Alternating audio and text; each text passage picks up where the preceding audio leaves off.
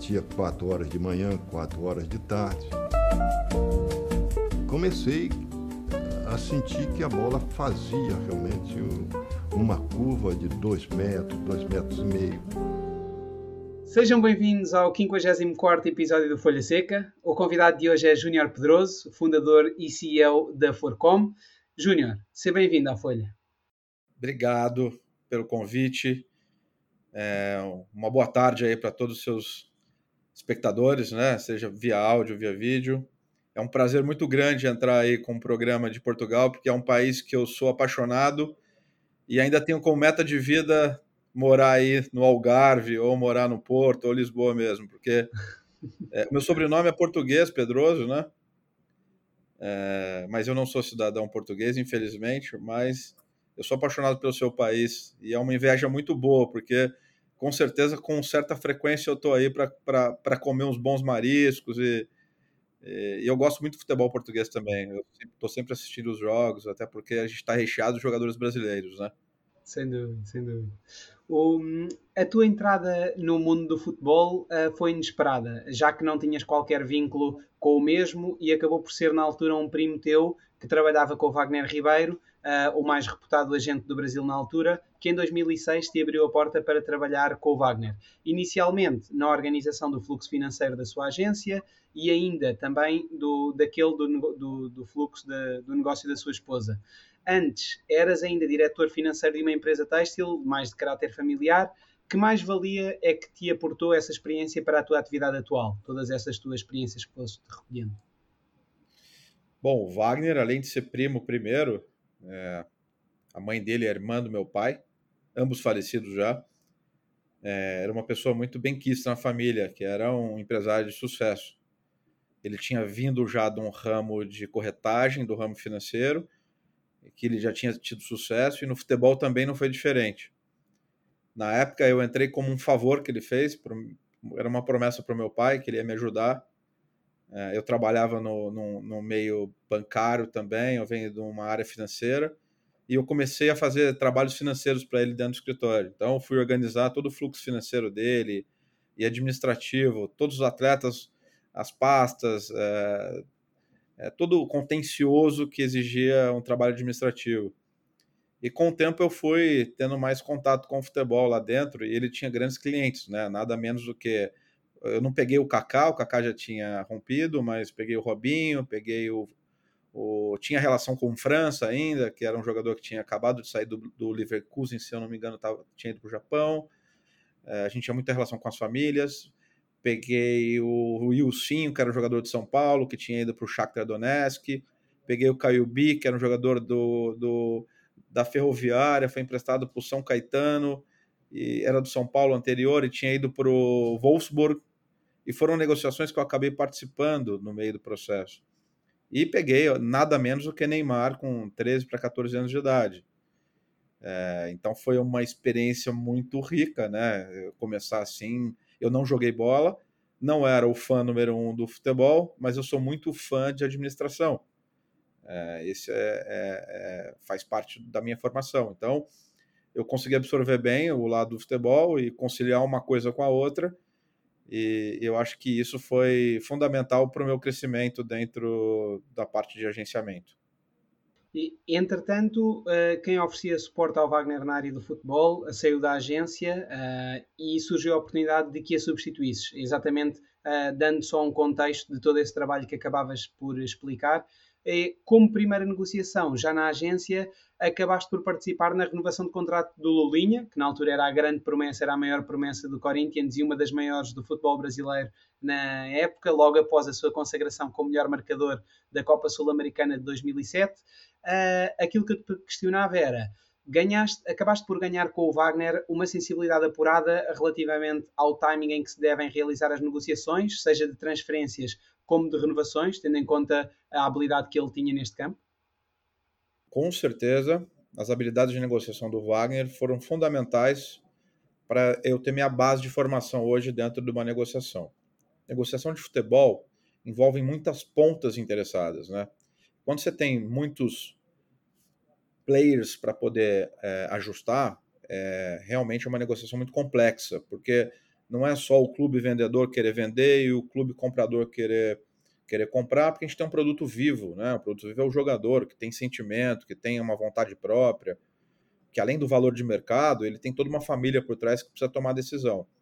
Com certeza, na época do Wagner, em 2006, que eu acompanhei até 2014, era um momento diferente, que você conseguia é, especular bastante, que você conseguia ter um outro modelo de negociação, onde você tinha mais habilidade para lidar com esse tipo de jogo. Hoje em dia, com o sistema de informação que a gente tem, não se dá mais para especular, não se dá mais para jogar informação, porque o clube comprador, tanto o clube vendedor, tem muito mais informação do que a gente mesmo.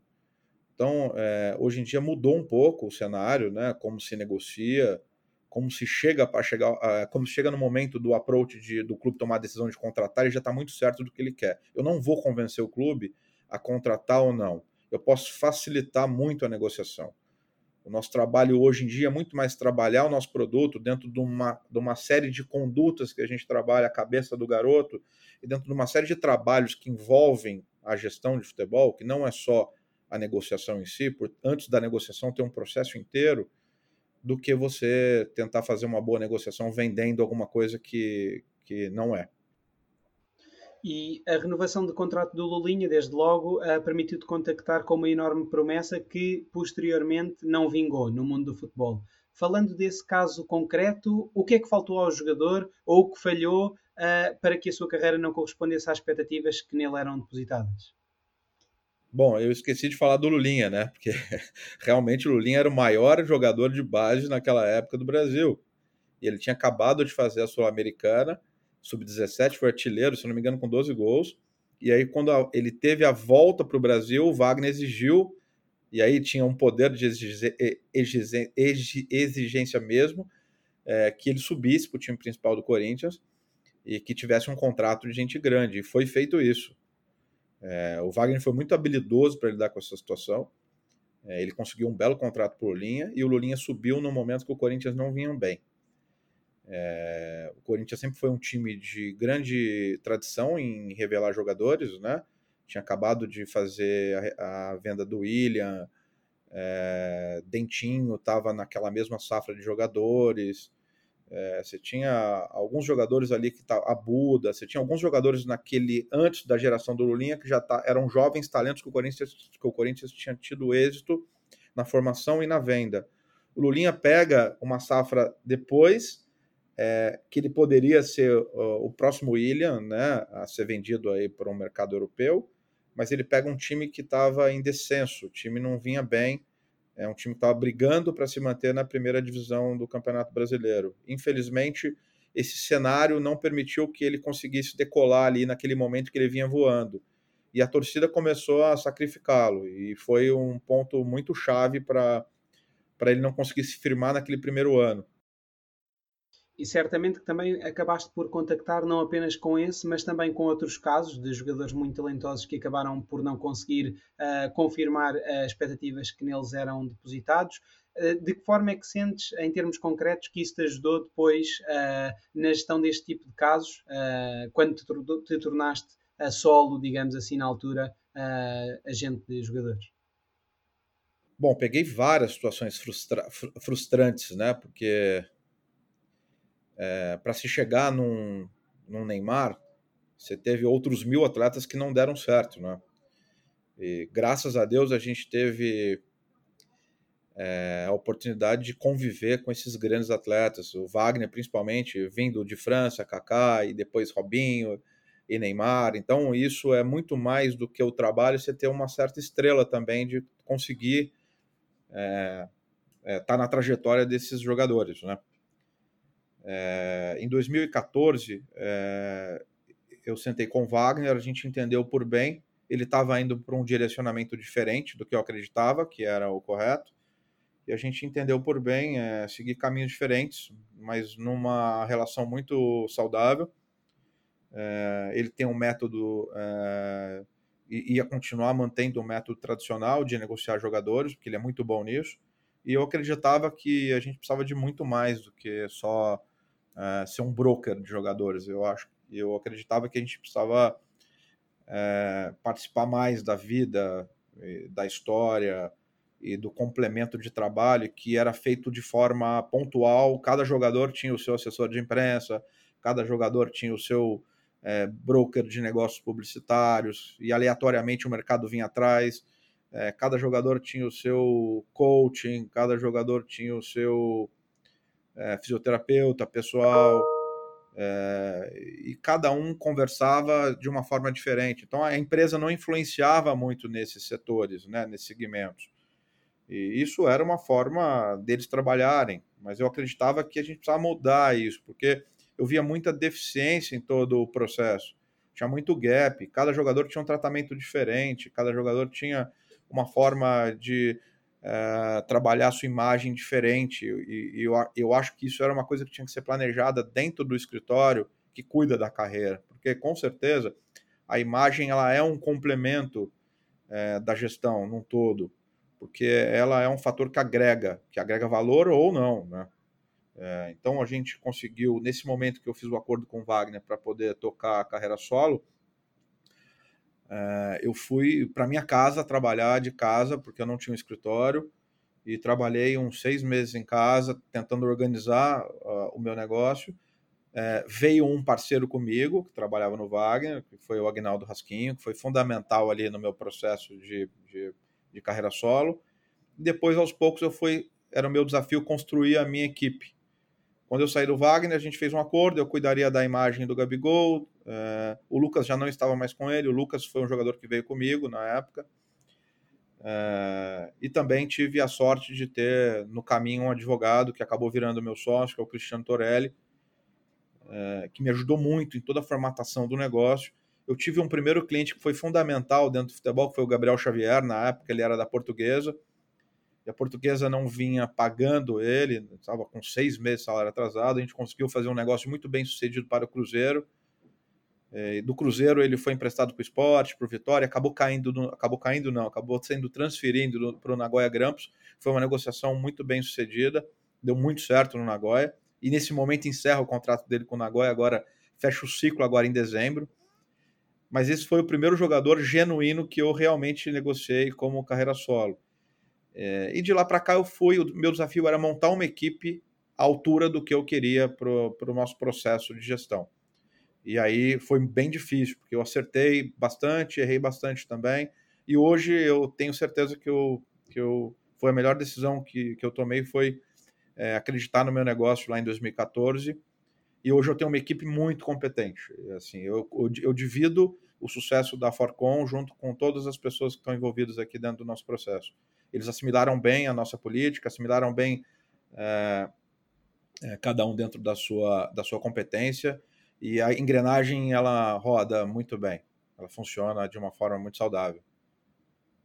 Há pouco falavas do Neymar uh, e a verdade é que acabaste por participar também na negociação do Neymar. Na altura estava a ser negociado com o Real Madrid e, inclusivamente, em conjunto com o Wagner, uh, estiveste reunido durante uma semana inteira em São Paulo com uh, várias pessoas do Real Madrid na sala de reunião durante todo o dia, almoçar juntos, sempre preocupados em dar atenção uh, às pessoas do Real Madrid. A verdade, no entanto, é que esse negócio acabou por tomar outro rumo. Recordo-me até de ler uma entrevista do Neymar em que ele dizia, com cerca de 14, 15 anos, que o seu clube de sonho era o Real Madrid.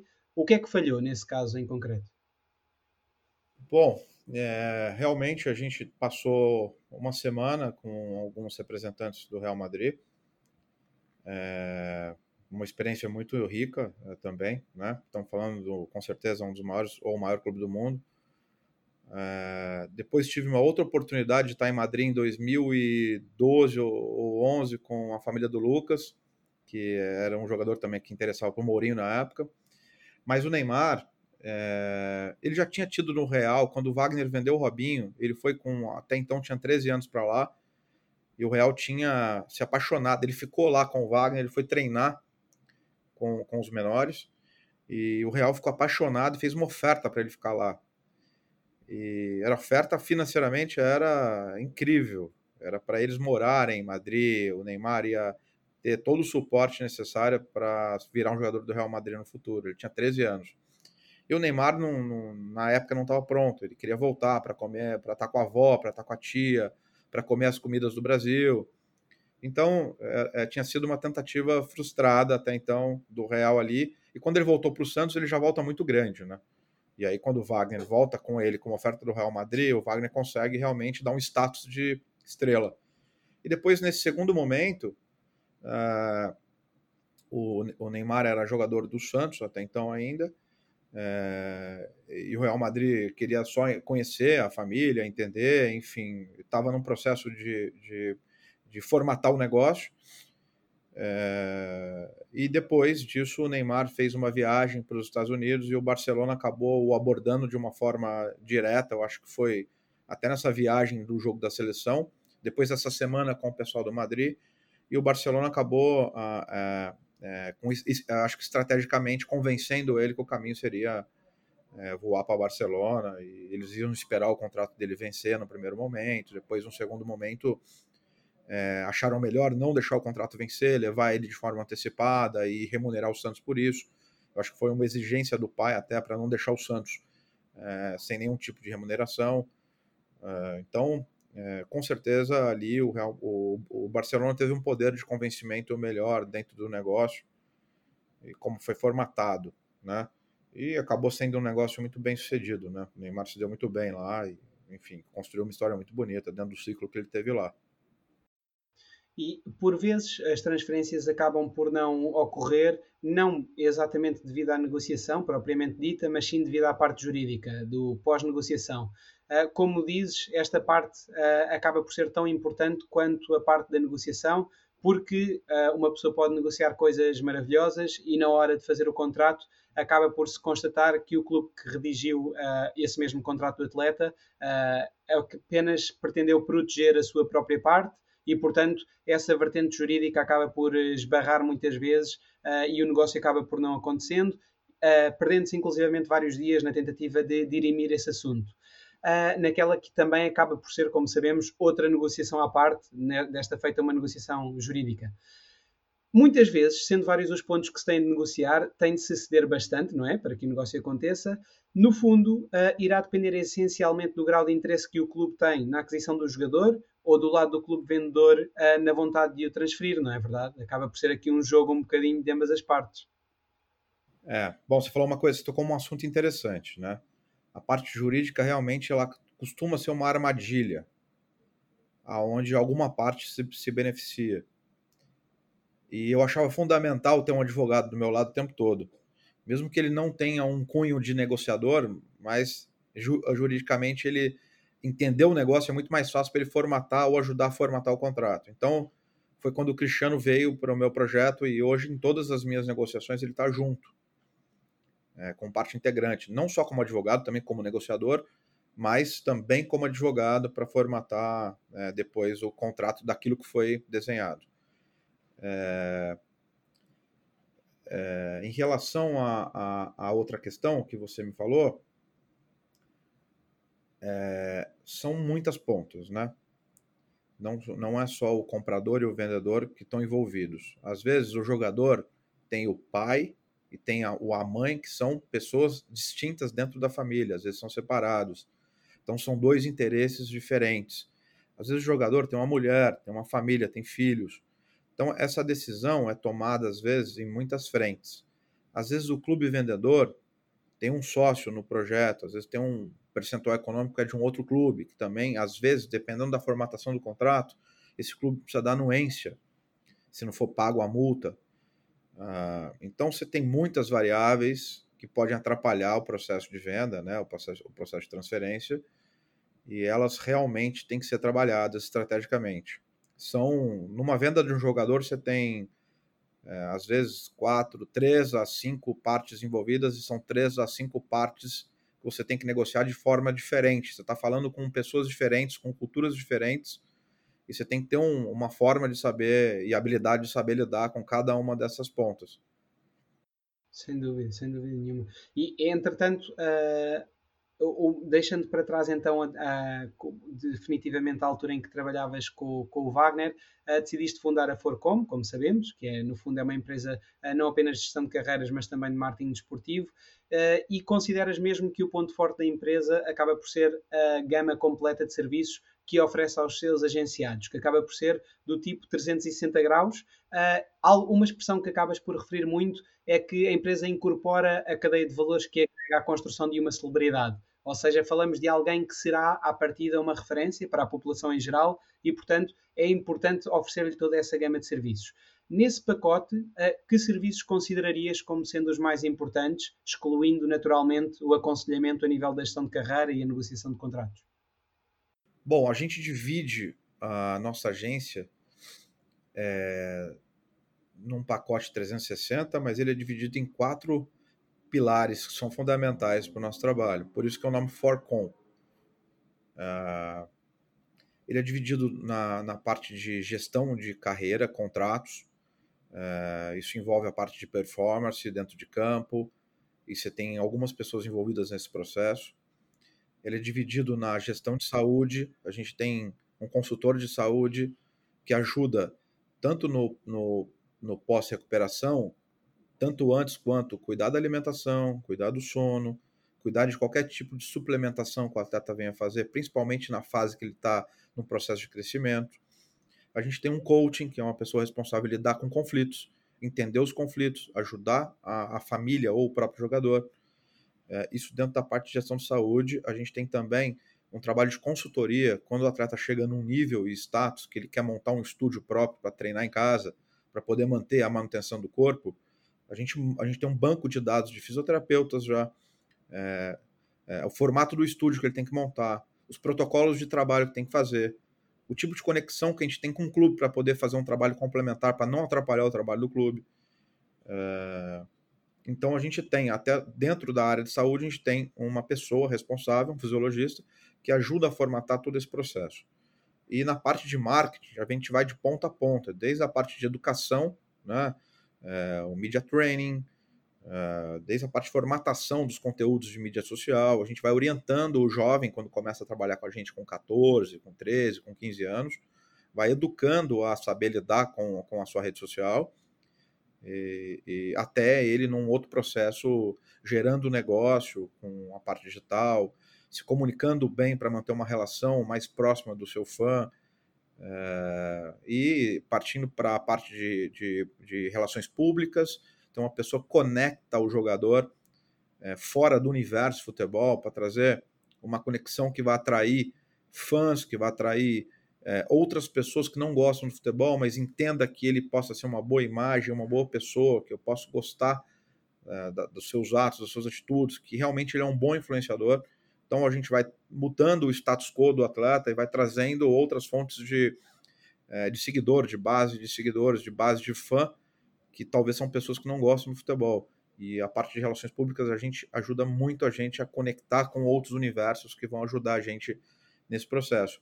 É, a gente tem um assessor de imprensa que está comigo há, há, mais de 10 anos, que é o Cauê Freitas, que é um cara muito habilidoso para lidar tanto com os jovens talentos, no, no, no, meio e no método que tem que se comunicar, até com os atletas que estão já no exterior, com a mídia exterior, é, sabendo lidar com o momento de negociação, sabendo lidar com a mídia, a, a, a, mídia interna. Você sabe que tem um trabalho de bastidor muito importante que é feito, que não aparece.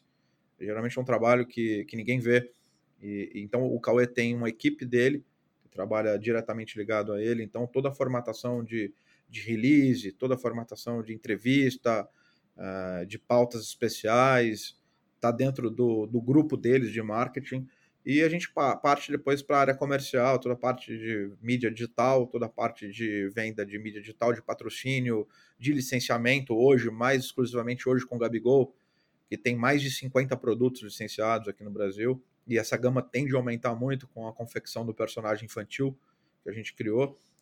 Uh, e, por outro lado, também a parte é, do back-office, a parte contábil, financeira, aquela parte desde a educação financeira para o jovem, esse é o quarto pilar, educação financeira para o jovem, toda orientação contábil, com o escritório que está ligado ao, ao, ao, nosso escritório, é, até depois a parte de investimento, a parte de, de legalização quando vai de um país para o outro, a gente tem que absorver a legislação do país que o atleta está indo, tem que entender, às vezes contratar um escritório local, fazer toda a parte contábil dele lá.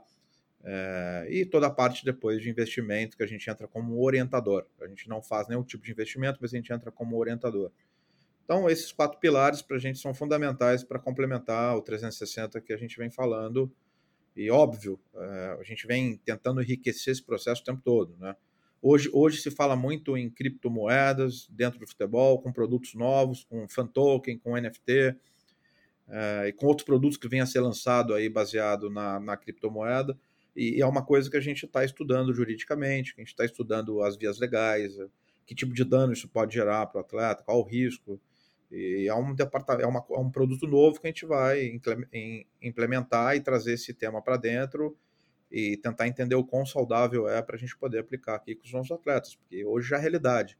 Quando você vê clubes grandes como Manchester City, como PSG, como Real Madrid, trazendo para o Brasil Corinthians, São Paulo, Atlético Mineiro, Flamengo, fechando esse, esse ciclo de produto para trabalhar internamente o fan token, é, eu acho que isso passa a ser uma realidade e daqui a pouco vai ser uma realidade para os atletas. Né? Então a gente está sempre tentando ser antenado aos movimentos que estão acontecendo dentro do mundo, né?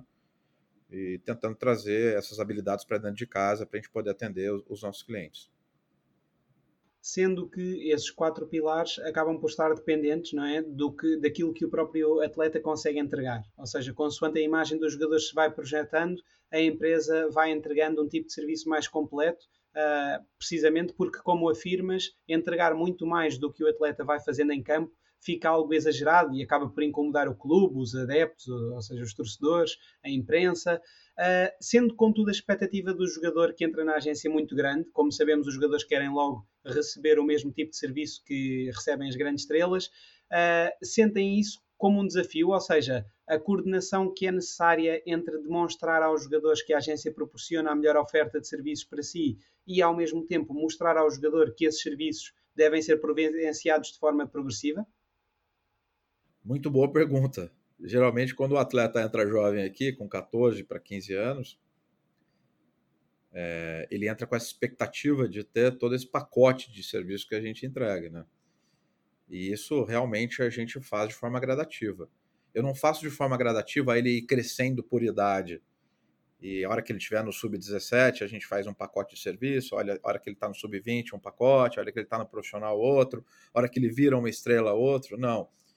A estrela, às vezes, tem 15 anos, tem 14 anos, e você tem que saber identificar aqui dentro quem são os atletas que têm um perfil mais dinâmico e que gosta de trabalhar a imagem e que realmente ele desfruta naturalmente como um influenciador natural. E isso vai passar a ser um influenciador dentro do clube, depois ele vai transcender a imagem do clube, vai começar a ser um, um, um influenciador fora. Então, a minha equipe de, de, de, de marketing identifica esses, esses atletas a gente tem até um menino do Palmeiras se chama Guilherme. Ele é um, um influenciador nato, tem 13 anos de idade. É, e você vê que ele já joga na categoria acima, então, tanto dentro do campo quanto fora, é, ele é um jogador diferente, que tem que ser trabalhado com carinho e com cuidado diferente. Então, óbvio que a equipe já identifica isso, já começa a fazer, antecipar algum, alguns níveis de entregas diferentes. Conexão dele com outros ídolos dentro do clube do, do Palmeiras, é, um trabalho de, é, diferente de mídia digital, tentar trazer a marca dele é Puma, tentar trazer a marca a Puma dentro do circuito para ver se a gente pode fazer algum tipo de ativação junto. É, e óbvio, ele tem que também entregar dentro de campo. Se ele entrega em campo, fica desproporcional a entrega fora. E aí realmente você falou uma coisa interessante. Você começa a incomodar o clube. E aí você tem que saber ter o termômetro para medir exatamente a hora que você possa incomodar o clube. Você não pode atrapalhar a parte desportiva dele, né? Você tem que ter uma sincronia aí muito justa para que as coisas consigam acontecer de uma forma natural e que a gente consiga fazer a entrega do tamanho realmente que ele é, para tentar alavancar a imagem dele. E, e, e, e, a gente sabe muito bem disso. O atleta não tem um valor só pelo futebol, ele tem um valor agregado muito grande. O Neymar não é vendido por 222 milhões de euros só pelo futebol, ele é vendido porque ele traz uma série de benefícios por trás. Quanto não melhorou o patrocínio no PSG? Quantos ingressos, não digo ingressos porque o PSG sempre teve muito tratado com o sócio torcedor, mas quanto ele não, valor, ele não valorizou um ticket de um jogo do PSG, quanto ele não valorizou o turismo dentro da cidade de Paris, quanto ele não trouxe de peso é, é, para a camisa em si, o peso da marca. Então, isso tudo tem um valor muito significativo para se chegar no montante de pagar uma multa de um jogador, né?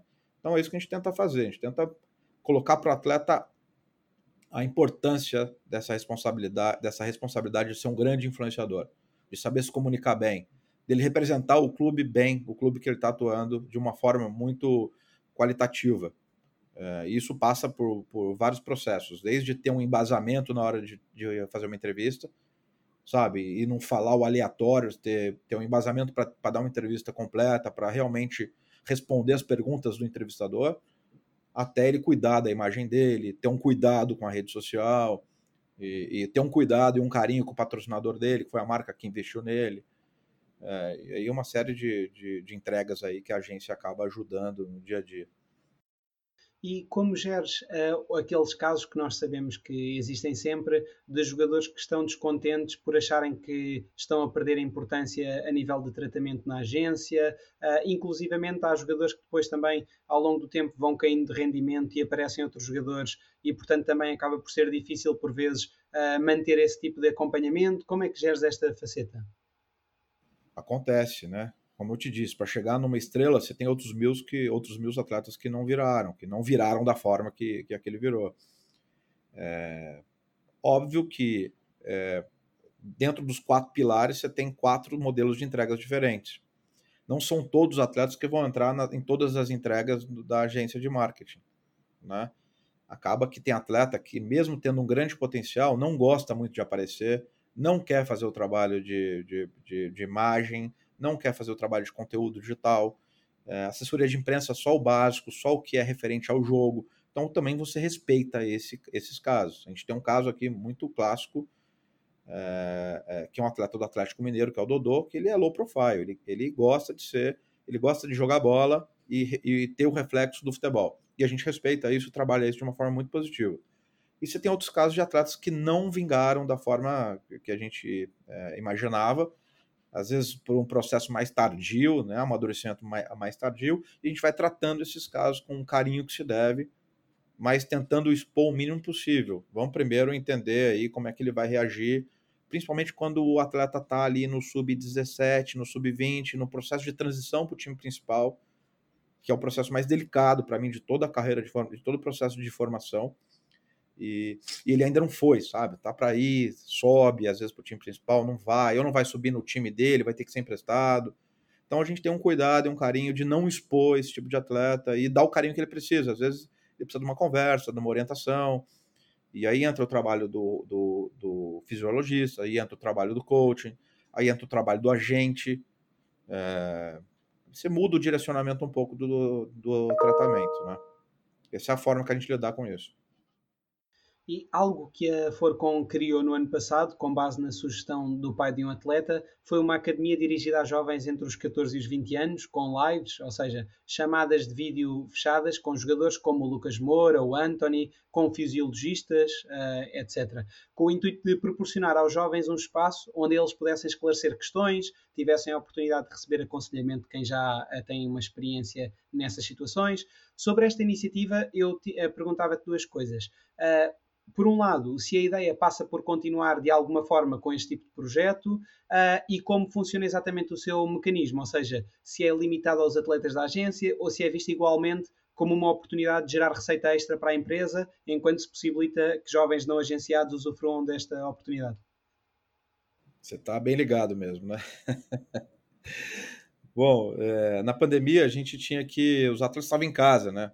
A maioria deles, principalmente categorias de base, estavam sem é, um trabalho vinculado ao clube. Então, é, não, tinha um trabalho vinculado ao clube, mas em casa. Então, os preparadores físicos dos clubes passavam é, os trabalhos para eles fazerem em casa. Às vezes eles faziam por Zoom mesmo, trabalho com o preparador físico, enfim. Então, tinha muito tempo ocioso aí. É, e foi quando a gente decidiu fazer toda semana uma série de, de, de podemos chamar de workshop, é, baseado em necessidades desses garotos. Esse trabalho foi mais foi focado 100% em garotos de base, que ia do sub-15 até o sub-20. É, e para os seus pais. É, a gente começou com o Lucas, né? Lucas é uma case de sucesso dentro do São Paulo, um jogador que fez praticamente toda a sua formação dentro do clube foi muito bem vendido para o PSG. A hora que acabou o ciclo dele no PSG, ele foi para o Tottenham, numa, numa configuração muito bem formatada também. Ele se, ele se adaptou bem à Premier League. É um jogador que tem uma família, que tem uma conduta, e para a gente é o nosso modelo de atleta a, a se inspirar. Então, o Lucas deu uma palestra para poder falar sobre esse processo transitório da, da categoria de base para o time principal. Ele estava num time grande, não é um processo fácil, das dificuldades que ele passou. É, quando ele subiu também, o desafio era muito maior, ele tinha que se manter, um jovem. O São Paulo não, não tinha muita política de, é, de levar jovens talentos para o time principal. Ele sofria um certo preconceito em relação a isso. E, ele soube é, lidar com todos esses obstáculos, deu volta por cima e em menos de dois anos ele estava sendo vendido para o PSG a peso de ouro. É, então ele, óbvio que a, intenção disso é desmistificar alguns pontos. Os atletas às vezes têm certa dificuldade hoje em dia e jogam de lado, desanimam, entram num ciclo é, depressivo. E o Lucas foi, foi desmistificar que para chegar onde ele chegou, é, não foi diferente com ele. Ele também teve, passou por todos esses processos difíceis. Então, primeira dessas, dessa sequência de entrevistas que a gente fez foi com o Lucas. É, em seguida, a gente usou, a gente fez com o Rodrigo, que é o nosso, que é o nosso fisiologista. Então, toda semana a gente juntava todos os atletas por Zoom, fazia esse workshop. O Rodrigo foi falar de nutrição, foi falar de, de, da, da parte de hidratação, é, da importância da hidratação, principalmente nesse período que ele estava em casa, que não tinha um cuidado do clube. É, é, e depois veio tratar outros temas como suplementação, enfim. Depois a gente pegou o André Barros, que é um, era é um dos fundadores do Desimpedidos, que é um portal muito grande aqui no Brasil, para falar sobre rede social, sobre a manutenção de conteúdo, o que deve, o que não deve fazer. E, consequentemente, depois a gente pegou o William Capita, que é um operador financeiro que trabalha com, ligado a gente, para dar um, uma aula de educação financeira, como que você inicia, né? É, o, seu, o seu salário não é líquido, ele tem um imposto, você tem dedução é, é, você tem que declarar esse, esse, salário, você tem que saber lidar com um pouco de dinheiro que você ganha, para quando você ganhar muito, você poder saber lidar com isso também. É, então, o William deu orientação financeira tanto para os meninos quanto para os pais. E depois, consequentemente, depois veio o Anthony. Era uma case muito recente, né? Tinha acabado de ser vendido para Ajax. Então, os meninos se identificam até um pouco mais. É, e depois é, teve algumas outras palestras aqui que eu não estava vindo na cabeça. Isso foi um trabalho que durou uns dois meses e meio. Foi muito bom, os meninos gostaram muito. E é um projeto que a gente quer estender. É, agora as coisas estão mais corridas, né, com a volta a, da, de todas as categorias, com a volta do futebol, mas é um projeto que a gente quer estender o educacional. A gente teve convites para poder é, participar de grupos de universidade, para poder fazer esse tipo de trabalho. Eu acho que a gente não está pronto ainda para isso, né? Isso é um produto totalmente diferente, fora do nosso escopo de trabalho. Mas no futuro, quem sabe, a gente consiga compartilhar conhecimento aí de uma forma até social, acho que seria mais justo. É... Mas, mas é, uma, é, uma coisa, é, um, é, um, é uma coisa que atrai bastante a gente é, compartilhar conhecimento. A gente teve o convite de uma universidade de Valência para fazer um intercâmbio de alunos aqui na nossa agência. É, só não andou por conta da pandemia ainda, mas vai andar se eu não me engano, é uma universidade de Valência e outra de Liverpool, para fazer um intercâmbio, tanto de lá para cá como daqui para lá, para poder é, compartilhar experiência, case. E tem sido bacana, assim, tem, o nosso trabalho tem atraído uns resultados muito além do que a gente imaginava nesse sentido. Estávamos a falar do, do Lucas e eu recordo-me perfeitamente, estava agora a pensar, uh, quando na altura estava a fazer uh, scouting uh, e estava a ver um jogo da Copa São Paulo Júnior e lembro-me, na altura era o Marcelinho, não era? Com a, com a 10 do São Paulo. Marcelinho. Camisa 10 e era baixinho, não? Exato, exato. Sim, sim. Fazia uma bagunça. jogava muito. É, ele jogava, jogava inversamente proporcional à altura. Ele era um meia, né? criativo, rápido, meia de transição, sim, sim. transição. Era, eu, eu, eu, se não me engano, eu na altura tinha um blog de futebol, se não me engano, eu na altura chamei de Formiga Atómica, acho eu, porque ele parecia era aquela. tem tudo a ver. Sabe que hoje em dia ele tem conversado bastante com, com, com a família, com o Nuno. Eu não sei se você percebeu que ele tem atuado um pouco na posição de meia. Sim, sim, na sim. transição ele tá voltando às origens. Ele, ele porque ele, eh, depois disso, depois, quando ele subiu para o time principal do São Paulo, ele sempre jogou na ponta, né? E, e, é uma posição que ele ficava muito isolado, né? E ele, com a velocidade dele, ele tem muita facilidade em quebrar a linha no meio de campo. E ele tem muita visão de jogo, né? Ele dá uns passos muito precisos. É, então ele tem atuado um pouco nessa posição. Eu acho que até um, um objetivo dele, é, eu acho que voltar a atuar como, como um meia de transição, ele vai ter muito sucesso. E ele vai jogar até os 38, 40 anos, porque ele se cuida muito, muito, muito. Essa é outra faceta que uh, presumo que vocês também, dentro dos pilares que, que disseste, mais da parte da saúde, também acaba por ser uma faceta que presumo que vocês acabem por trabalhar muito para os jogadores terem isso em atenção, não é? O Lucas, é, quando ele estava no profissional do São Paulo ainda, é, não, quando ele estava já no PSG, desculpa, a gente contratou um fisioterapeuta a dedo, né? A gente, pesquisou, a gente pesquisou, foi, foi bem no início, a gente pesquisou, fizemos uma entrevista com mais ou menos uns, uns 10 fisioterapeutas, a gente levou um ex-funcionário de São Paulo na época da base, mas era um cara que tinha experiência já, já tinha ido para a Arábia Saudita, era um fisioterapeuta que vinha muito dentro da nossa política, que é o Taio, e a gente levou esse profissional, pontualmente, ele passava ciclos de, de períodos lá em Paris para ajudá-lo e acabou depois ficando de, de uma forma fixa, né? legalmente ele não era cidadão europeu, então ele não podia morar na Europa, então ele ia, ficava o período que tinha que ficar, voltava, fazia os trabalhos por, por, por Zoom com o Lucas, e hoje ele é um fisioterapeuta que trabalha ligado ao Lucas, Taio Marques. E o Taio ajuda muito, assim, é, uma das partes da, da função do fisioterapeuta pessoal é também ajudar na parte de alimentação. O Lucas melhorou extremamente a alimentação dele. Às vezes ele sai para um restaurante fora, ele leva o arroz integral dele, porque é, é óbvio que é sair para comer com a família, e ele leva o arroz dele, pede para esquentar e, e servir junto com o prato dele.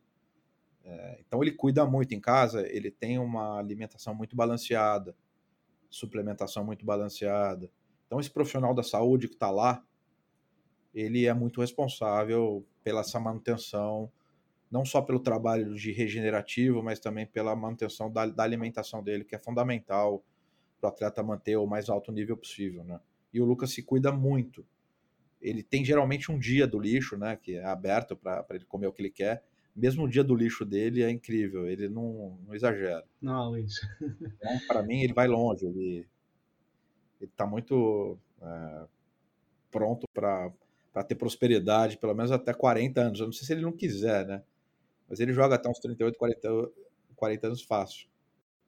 E à medida então que a imagem dos jogadores se vai projetando, a Forcon vai desenhando a tal projeção da sua carreira, visando já o mercado e eventualmente o clube em que cada atleta gostaria de jogar, procurando, por exemplo, estabelecer uma boa relação com jornalistas reputados e pessoas influentes nesse país que consigam comunicar diretamente com os clubes. E, portanto, acaba também a agência por combinar com essas pessoas uh, possíveis uh, entrevistas para uma altura em que o atleta esteja já preparado para isso, uh, estudando também a possibilidade de começar a comunicar na língua de, desse mesmo país, nas redes sociais. Por exemplo, vamos imaginar um jogador que gostasse de ir para a La Liga, começar também a, a arranhar um bocadinho espanhol nas redes sociais tudo isto, no fundo, acaba por ter o intuito de criar uma relação com aquele que se pretende que venha a ser futuramente o seu público, desde logo para tentar que este venha a apelar, de certa forma, à contratação desse atleta.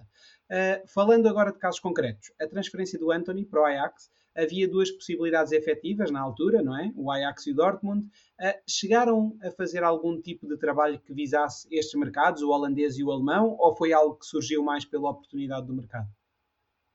É, bom, voltando um pouco, a gente tem dentro do futebol uma parte de análise, né? Análise de mercado e, e, e análise de dados.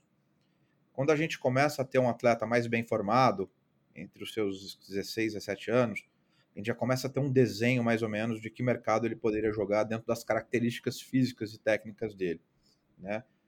Então a gente discute, senta com a família, discute a projeção, o que, que eles pensam. Aqui no Brasil, é, e pensando, óbvio, óbvio, no mercado fora, né? seja europeu, seja Major League, que hoje aparece para a gente aqui como, como uma grande liga, já pensando no futuro, é, e mercado asiático. É, então a gente desenha e começa a, a fazer é, um trabalho de prospecção dos atletas que estão entre 17 e 18 anos, começa a fazer um trabalho de prospecção mesmo, imaginando clubes que eles poderiam jogar.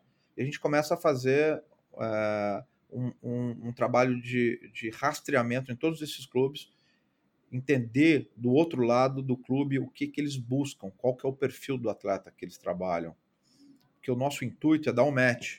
Você dar um match, tem que entender o outro lado da mesa, o que o clube busca, qual que é a característica do jogador, quais os valores envolvidos numa transferência, quanto que eles pagam de salário, qual que é a característica técnica e tática do jogador ali que está ali. Quando a gente tem um jogador nesse perfil, a gente dá um match, então eu já vou meio certeiro trabalhar o jovem talento nesse clube. Um jogador que nem o Lucas, o Anthony, o Gabigol, você não vende.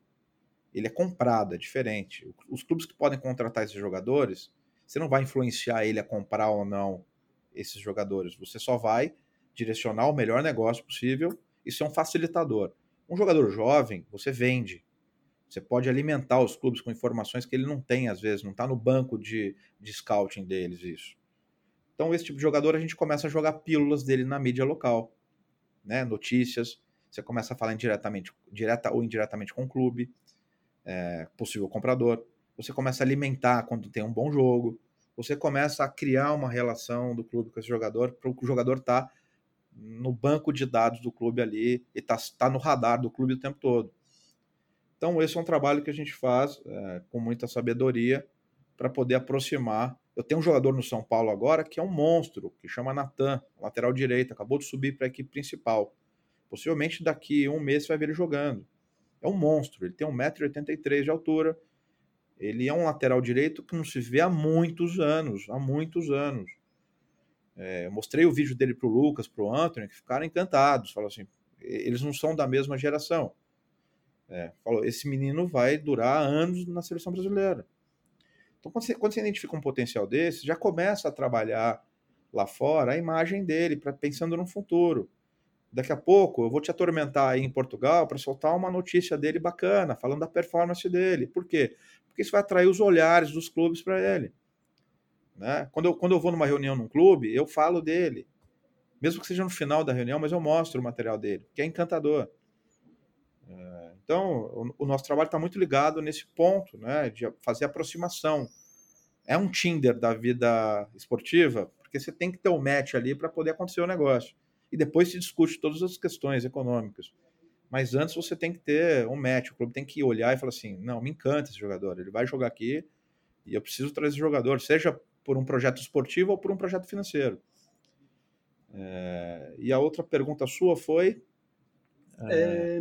Eu estava a questionar em relação ao, ao, Ajax e o Dortmund se neste caso a, a Forcon teve a oportunidade de fazer algum tipo de trabalho também, seja nas redes sociais do jogador, seja de alguma forma a querer aproximá-lo desses mercados através da língua local ou da cultura ou algo assim, ou se não, ou se foi o clube que veio manifestar o interesse e a coisa acabou por, por se desenrolar assim.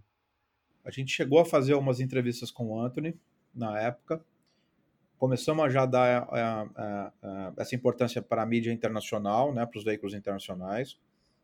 É, eu acho que a gente fez uma na Espanha com o AS, a gente fez é, na Inglaterra com a 442, se eu não me engano. É, a gente fez umas cinco entrevistas internacionais porque o nome dele já estava muito associado à transferência. No caso do Dortmund, foi o interesse deles, eles gostam do Anthony, só que tinha na, na, uma lista, na lista de prioridade, eles tinham o Haaland por trás, que era, era o target deles principal ali. Eles acertaram, levaram o Haaland, foi um projeto muito, é um projeto muito bem sucedido. E eles estavam mais focados nessa operação. E o Ajax já tinha tido um contato com a gente há um ano atrás. Ah, quando o Ajax foi jogar contra o Tottenham lá em Londres, a gente tinha tido o primeiro contato com o Overmars. O Overmars já já tinha uma relação com São Paulo, do, do David Neres, né? eles tinham um contato recente. Então o Ajax já vinha paquerando há muito mais tempo, só que deu uma esfriada no processo. E nesse meio tempo, além do Dortmund e Ajax, a gente sentou com outros 10 clubes que queriam entender o, o, o, o projeto Anthony. Então o Anthony foi um jogador que abriu muitas portas. muitas reuniões, muitas viagens, e, e, eu acho que a gente fez uma escolha muito assertiva, o Ajax, porque realmente foi um time que ele conseguiu fazer o processo transitório dele de uma forma muito, muito positiva. O Ajax trabalha isso muito bem, dá muita liberdade. O Anthony se sente em casa hoje. Hoje, nessa segunda temporada, parece que ele já é um veterano é, de Europa. E, e, com certeza o Ajax fez muito bem o papel deles. E eles sabem que daqui a pouco o Anthony vai receber uma grande oferta e possivelmente também é o objetivo deles que ele siga o processo da carreira dele. Né? Espero que ele, que ele traga esse ano uma Champions League aí pro, pro Ajax. Quem sabe. Seria histórico, seria histórico. É. Um... Interessante, só nesse, nesse caminho aí, no meio da negociação do, com o Ajax, o Lucas tinha feito os três gols que tinha eliminado o Ajax da Champions League. E a gente teve que saber lidar com isso na frente do Overmars. é, esse é aquele típico caso em que não dá para estar dos dois lados, não é? Se uma parte fica infeliz, não dá para a outra ficar. É, o, o, Lucas, em algum momento, o Lucas foi um grande orientador do Anthony, né? Quando ele estava aqui ainda. A gente aproxima, né? Porque o Lucas era um cara que já estava na Europa, já tinha estabilidade. E eu queria que ele se aproximasse do Anthony de uma forma natural. A gente ligou as pontas e os dois viraram amigos. E óbvio, a gente não sabe o quanto isso pode pesar, né? Não sei se o torcedor do Ajax tem implicância com isso, mas eles são amigos. É... Eu não sei nem amanhã se o Lucas pode jogar no Ajax, né? Não sei se teria clima para isso. Mas mas a gente toma um certo cuidado, mas os dois são amigos e, e, e não dá para advogar para as duas partes, né? Mas foi muito engraçado, porque a última reunião que a gente teve para fechamento de negócio lá em Amsterdã, a gente voltou a tocar no nome Lucas. E, e foi meio constrangedor. Todo mundo na sala parou, ficou olhando para o outro. Imagino que o Lucas foi um fantasma ali durante alguns meses ali dentro do, ali dentro. Mas do... essa, essa, essa sinergia acaba por ser sempre boa também para o próprio atleta que é mais jovem, não é? O facto de a agência crescer a nível de reputação, que também uh, esse, esse crescimento tem que ver também com os jogadores que vai colocando lá fora e, portanto, também acaba por ser uma boa sinergia a agência apresentar e criar relações entre os próprios jogadores, não é? Para o Anthony, na altura, conhecer o Lucas e criar essa relação acaba por ser também muito importante. Não é? Hoje eu utilizo o Anthony como orientador de outros atletas que estão num processo já Exato. um pouco mais maduro. Então, com um ano de Europa, um ano e alguns meses, ele já tem expertise para poder ajudá-los em alguns pontos, né? Língua de boleiro, língua que eles falam dentro de campo, comportamento, como que é lá, é, enfim. Então a gente faz muito isso, né? De uma forma de, de dar um suporte a mais para o atleta que está vindo aí, que não tem tanta experiência ter um contato direto com um ídolo, com um cara que vai poder. É, e dali ele já não é mais um ídolo, ele, ele acaba virando um amigo, né? E quebra muita barreira ali. E, e ajuda muito, dá muita confiança para o jovem que está aí perto de, de ser o próximo. Né? a verdade é que a Forcon, uh, falando genericamente, acaba por ter o target dos 14 anos como aquela idade para começar a representar atletas mas por vezes esse target acaba por ser quebrado, no sentido em que também há atletas, uh, por exemplo, com 13 anos, inclusivamente, se não me engano, acho que até uh, um bocadinho mais novos. Uh, e, portanto, que é um trabalho que inicialmente, se eu não estou em erro, a, a agência também tinha algum cuidado, não é? Porque muitas das vezes quem faz esse acompanhamento inicial depois acaba por ser esquecido pelos próprios atletas e pelo seu entorno, pelos seus familiares. Portanto, que, como é que a empresa, hoje em dia, como é que a agência lida com isto? Se mantém este mesmo target dos 14 anos e de que forma é que são abertas exceções? Ou seja, se é apenas com base no talento do jovem ou se acabam por levar em conta também outros aspectos? Bom, via de regra, a gente começa a trabalhar com atleta com 14 anos, né? Porque é um período que você, ele já tem uma maturação é, é, melhor, né? Já consegue identificar o interesse do clube nele através de um contrato de formação que já pode assinar. E ele já está ou não alojado no clube, né? Então, sim, você vê que o clube já tem um interesse mais profissional no atleta. É, óbvio que a gente não pode fazer um contrato registrado na CBF. O nosso trabalho é mais uma consultoria de carreira. Você só pode assinar quando o atleta tem 16 anos, se ele tiver um contrato profissional, ou com 18 anos. Que é meio obsoleto isso, né? Um atleta com 18 anos já está na Europa o atleta que tem potencial. Então, eu acho que isso é totalmente obsoleto. tem, tem muitos atletas hoje de 10, 11 anos, todos têm agentes. Então não dá para tampar. Óbvio que existe uma questão trabalhista aí envolvida, que eu acho que tem um regulamento que tem que ser respeitado, mas é obsoleto você falar que você não pode assinar contrato de 16 anos. É... 16 anos, o futebol, como está precoce, o atleta já está pronto praticamente para subir para a equipe principal. Então a gente tem um trabalho de orientação, ele não tem toda a nossa gama de serviço, é um trabalho mais é, é, de consultoria, dos 14 aos 16, mas a gente está muito próximo, já começando um trabalho educacional. É, via de regra, começamos com 14 anos, é, é, é, é, a idade mínima, mas tem casos que a gente tem que quebrar a regra. Esse menino do Palmeiras de 13 anos que eu te falei, ele é muito fora da curva. Eu não tenho como fechar os olhos e não captar um atleta desse.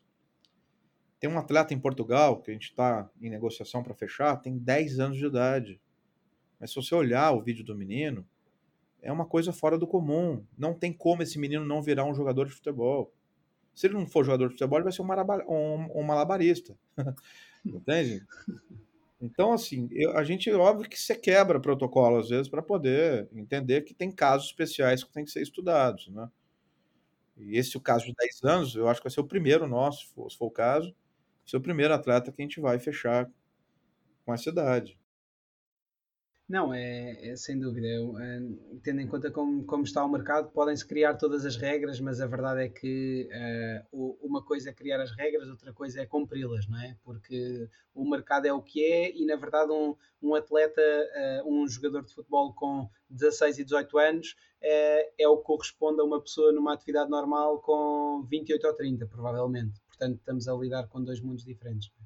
O Gabigol é muito precoce. Com 16 anos, ele estreava na equipe principal do Santos.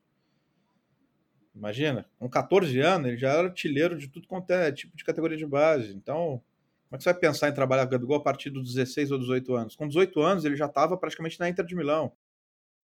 Exato. Exato, exato, sem dúvida. E no começo de 2020, a Forcom mapeou 14 clubes dentro do seu raio de alcance, de acordo com as suas bases, ou seja, 10 clubes no estado, dentro da região do estado de São Paulo, cuja capital acaba por ser a sede da agência, e 4 na região Nordeste, sendo a base a cidade de Salvador. Sobre esses clubes, a vossa base de informações é enorme e acabam por ter sempre a preocupação de ter essa base uh, sempre atualizada, com todos os dados dos jogadores entre os sub-14 e sub-20, uh, classificam-nos inclusivamente por idade, por agente. Dessa forma, acabam por criar aqui e conseguir perceber que jovens talentosos é que não têm agente, uh, sendo que, como hoje em dia também têm uma carteira atual bem recheada, bem, bem qualificada, recheada no sentido de sua qualificação, uh, de jogadores, acabam por conseguir atrair boas promessas que vão diretamente ter convosco. Uh, ainda assim, a vossa maior dificuldade, uh, como já, já referiste, passa pela captação de jogadores, uh, visto que, de acordo contigo, a maioria da concorrência no Brasil acaba por comprar a assinatura dos contratos de representação. E, portanto, a Forcom, no final de contas, acaba por ter de convencer os pais de que mais importante do que todo o dinheiro que possa estar envolvido é o tratamento que os seus filhos acabam por receber. Uh, o crescimento da agência para outros estados uh, será progressivo, uh, naturalmente, mas eu perguntava-te se para que estados é que gostarias que a agência se expandisse e porquê? Que motivos é que poderão estar na base dessa, dessa opinião? Bom, a gente tem realmente um trabalho mais intenso com esses 14 clubes dentro do Brasil. São clubes que têm um belo trabalho de formação, são clubes grandes, são clubes que exportam muito bem jogadores. É, a gente tem uma pessoa, um colaborador dentro do Nordeste que cuida de toda a plataforma a Nordeste para a gente. E, e, todos os outros estão aqui em São Paulo, um com mais frequência no Rio de Janeiro. É, ele está de 15 em 15 dias no Rio, é, que é um mercado que a gente quer atuar de uma forma mais agressiva.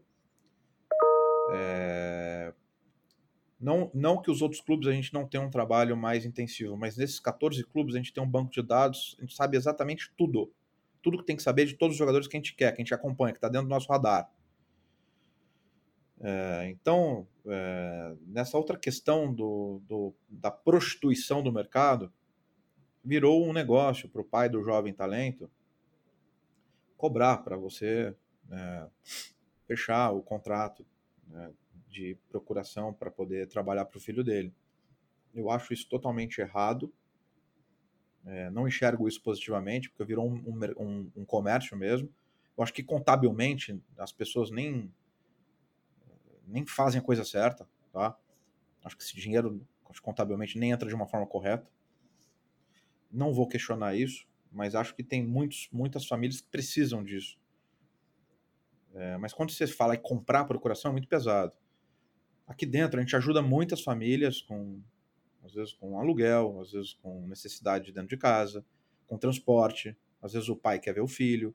Então isso são custos operacionais do nosso processo. Agora, você comprar uma procuração, para mim, é muito pesado. É, mas é o mercado.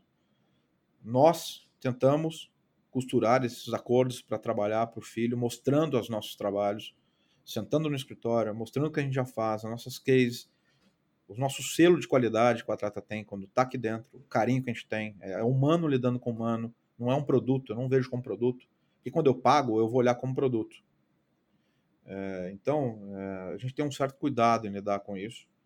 Não digo que eu nunca vou fazer, porque se um dia isso legalizar, tiver um fundo exclusivamente para essa finalidade, uma forma profissional, bem gerida, com governança, é, podemos, eu posso até pensar em trazer esse modelo aqui para dentro. Mas dessa forma que é feita, não. É, porque muitas dessas pessoas que pagam não têm competência para administrar a carreira. Não tem condição de administrar a carreira, por isso que paga altos valores. E, e penso eu que isso é prejudicial para a família, porque entra num ciclo vicioso. E a cada ciclo de contrato, o pai já conta com esse dinheiro. Então ele já não está mais preocupado com a carreira do menino, que ele possa, o potencial que ele tem, possa vir trazer negócio para negócios econômicos. Ele está muito preocupado mais com o ciclo do contrato. E quando você tira o foco da carreira, é perigoso. É... E óbvio, quem paga está amarrando ali o processo. E quem perde amanhã, quando tem um grande talento, com certeza o grande talento está muito amarrado ali é, dentro do que ele vendeu. Então isso me preocupa muito, esse, esse, esse, esse modelo. É... Enfim, a gente sabe o que acontece, não vou citar nomes e não quero expor ninguém, mas é um modelo que a gente tenta evitar ao máximo é, entrar. Mas é mais difícil, é uma concorrência desleal quando você não compra a procuração. Uma concorrência desleal.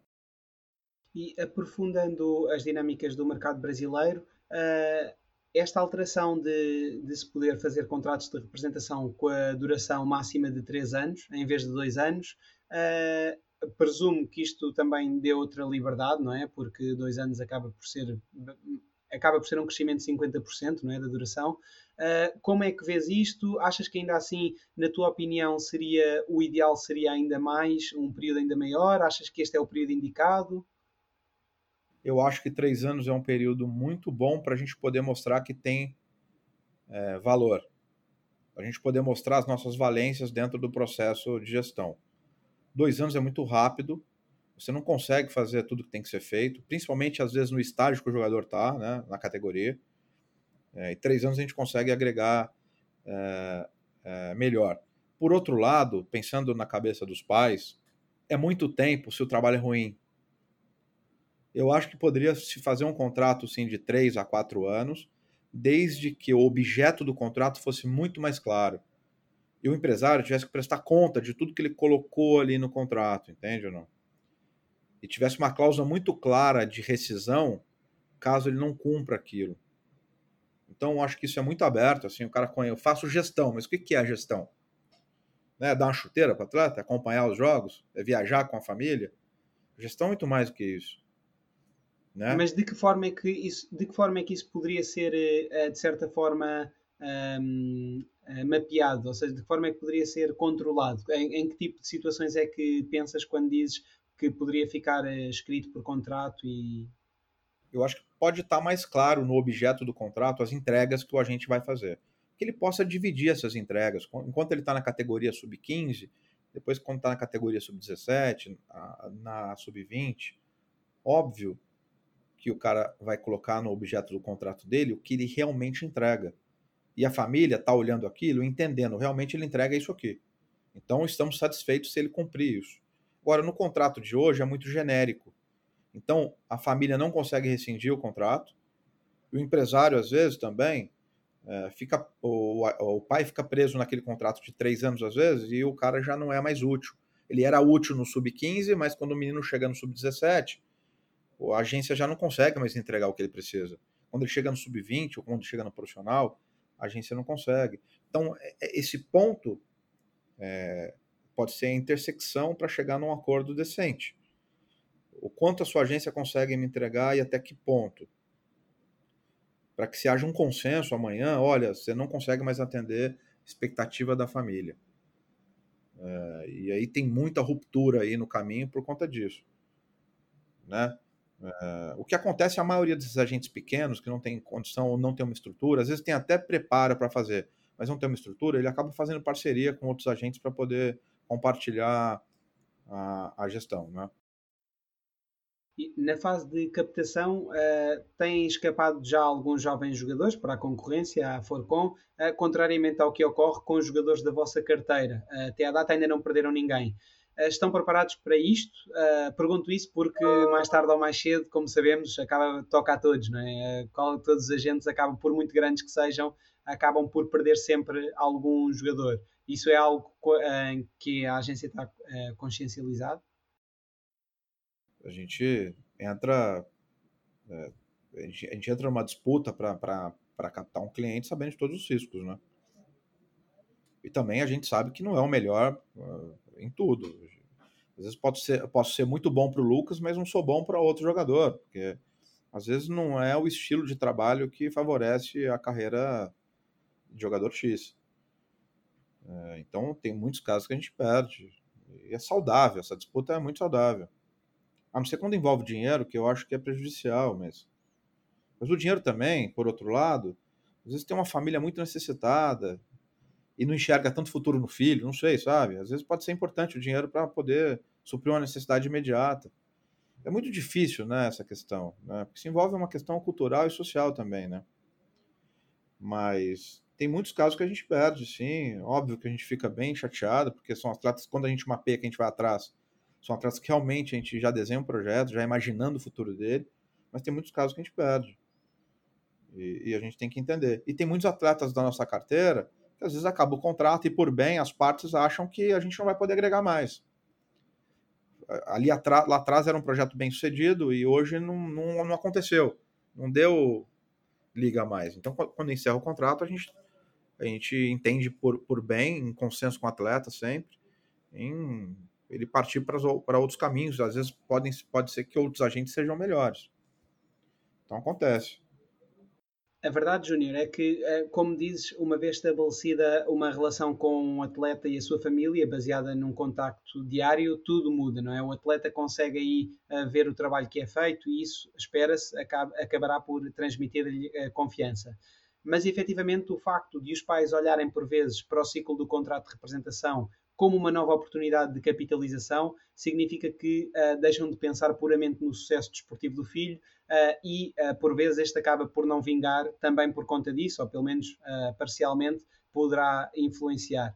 Apesar de às vezes conseguirem convencer esses pais, não sucede vocês mesmos mudarem de ideias durante esse convencimento, ou seja, desistirem de fazer esse esforço ao perceberem que existe uma excessiva uh, interferência dos pais e a confusão destes relativamente àquele que deveria ser o foco, que é o crescimento desportivo do filho? Um dos pontos do nosso processo de avaliação, a gente tem um processo de avaliação, uh, o scouting, que está diretamente ligado ao atleta, ele, ele, tem que, ele tem que ver três jogos do atleta, três jogos inteiros e recentes, de no mínimo, de no máximo seis meses. Mas além de avaliar a parte técnica e tática do jogador, a gente avalia a parte psicológica também, comportamento fora de campo, tem uma avaliação rígida. A gente analisa tudo, rede social, a gente analisa o entorno dele, pega referência. Uh, e a gente analisa também a família, como é que é, como é que é a família em si, como é que são os pais. Porque o pai ele pode ajudar muito, e, e todos os pais sabem aqui a importância que tem na, na, no processo de gestão, eles são parte integrante da gestão. Ou pode atrapalhar muito também porque o filho está eh, é, totalmente ligado e é leal ao pai. Então, se o pai não ajudar, o filho também vai cair numa decadência aí com uma má orientação. Então, óbvio que esse processo de avaliar a família para a gente é tão importante ter um peso igual do que a parte técnica, tática e psicológica do atleta. Isso, isso tem, a gente tem trazido cada vez mais um relatório mais completo aqui para entender com quem a gente está lidando. porque tem que ser uma família de bem, tem que, tem que, tem, tem que corresponder com a nossa política, tem que ter os valores que a gente tem. Então, isso tudo é muito importante é, para o pro processo dar certo. Né? Tem de fazer também o tal match, não é? Que, que falavas há pouco, também tem de e uma vez fechado um jogador, ele passa da pasta prospecção para a pasta cliente de base, pertencendo já à agência. A partir desse momento, a Forcon começa a estudar várias ativações com ele. Uh, falavas, por exemplo, da Puma, no, no outro caso, não é? Uh, socorrendo-se para isso de uma entrevista feita aos jogadores, uh, ao jogador, neste caso, pelos scouts que o identificaram e pela equipa de comunicação que dura aproximadamente duas horas e na qual se procura extrair a maior quantidade possível de informação. Este funcionamento está pensado apenas para os jogadores jovens ou têm previsto o mesmo procedimento para jogadores mais velhos e já consagrados que venham a entrar futuramente na Forcom? Para todos os jogadores. A agência entra, é, depois, depois, do processo de captação, é, tem um scout que vai estar é, é, diretamente ligado ao atleta, né? vai ser a pessoa que vai estar convivendo o dia a dia, e a agência entra nesse segundo momento para poder conhecer com quem que a gente está lidando, quais são as afinidades, o que, que esse jogador gosta, o que ele não gosta. Então eles preenchem um formulário enorme e a partir desse formulário, desse formulário eles começam a desenvolver todos os modelos de ativação, baseado nas afinidades que o jogador uh, tem. Para a gente não poder fazer um planejamento de uma coisa específica e bater de, de, de, contra o gosto do jogador. Então, essa entrevista é feita com toda a equipe da, da Marina e do Cauê, ela realmente é uma, é uma entrevista completa, e a gente tenta ser, pegar o máximo de informação possível para ali imputar esses dados todos no nosso banco de dados e começar a, a, a, a fazer parte dos, dos briefings e do, da, da, dos brainstorms deles a partir do momento que eles começam a colocar o atleta na linha de trabalho. É, esse trabalho é muito importante para a gente aqui, é, para poder desenvolver todo esse planejamento de imagem se amanhã um jogador já muito consagrado uh, até aceitasse assinar convosco, mas se se recusasse a fazer este tipo de trabalho, isso é algo que poderia bloquear um possível uh, contrato de representação ou a agência seria mais flexível nesse, nessa questão? Não. Eu tiro uma das colunas do Forcon e deixo o, tripé desenhado para o outro. Mas uma cadeira é, sem, uma cadeira sem os quatro apoios fica, corre o risco de. Sim, mas aí, mas aí o dano é para o jogador, não para nós, não? É, com certeza a gente a gente está atento. Tem um caso desse, eu tô, eu tô a gente está conversando com um grande atleta, um grande atleta mesmo. E, e talvez ele, ele, eu não sei o quanto ele está focado em reativar todo o trabalho de imagem dele, não sei, de verdade, porque eu acho que ele deixou esse trabalho um pouco de lado durante o, o, o tempo. É, pode ser que você saiba daqui a pouco aí, se a gente fechar, porque a gente vai anunciar. Okay. Mas é, a gente quer entregar tudo, né? Para o trabalho ficar completo, refletir a, a, nossa imagem, refletir o nosso selo. E aí você vai olhar para aquele atleta e falar assim: realmente agora tem um selo. Né? A marca esportiva, quando tem um atleta que trabalha com a gente, eles adoram, porque a gente propõe ativações, a gente entrega conteúdo, a gente faz marcações importantes. Então a marca esportiva adora. Então a gente vende tudo isso também, né, para por atleta, né? Pô, é, eu tenho certeza que quando a marca vê que a gente fechou com o atleta, que é deles, eles gostam.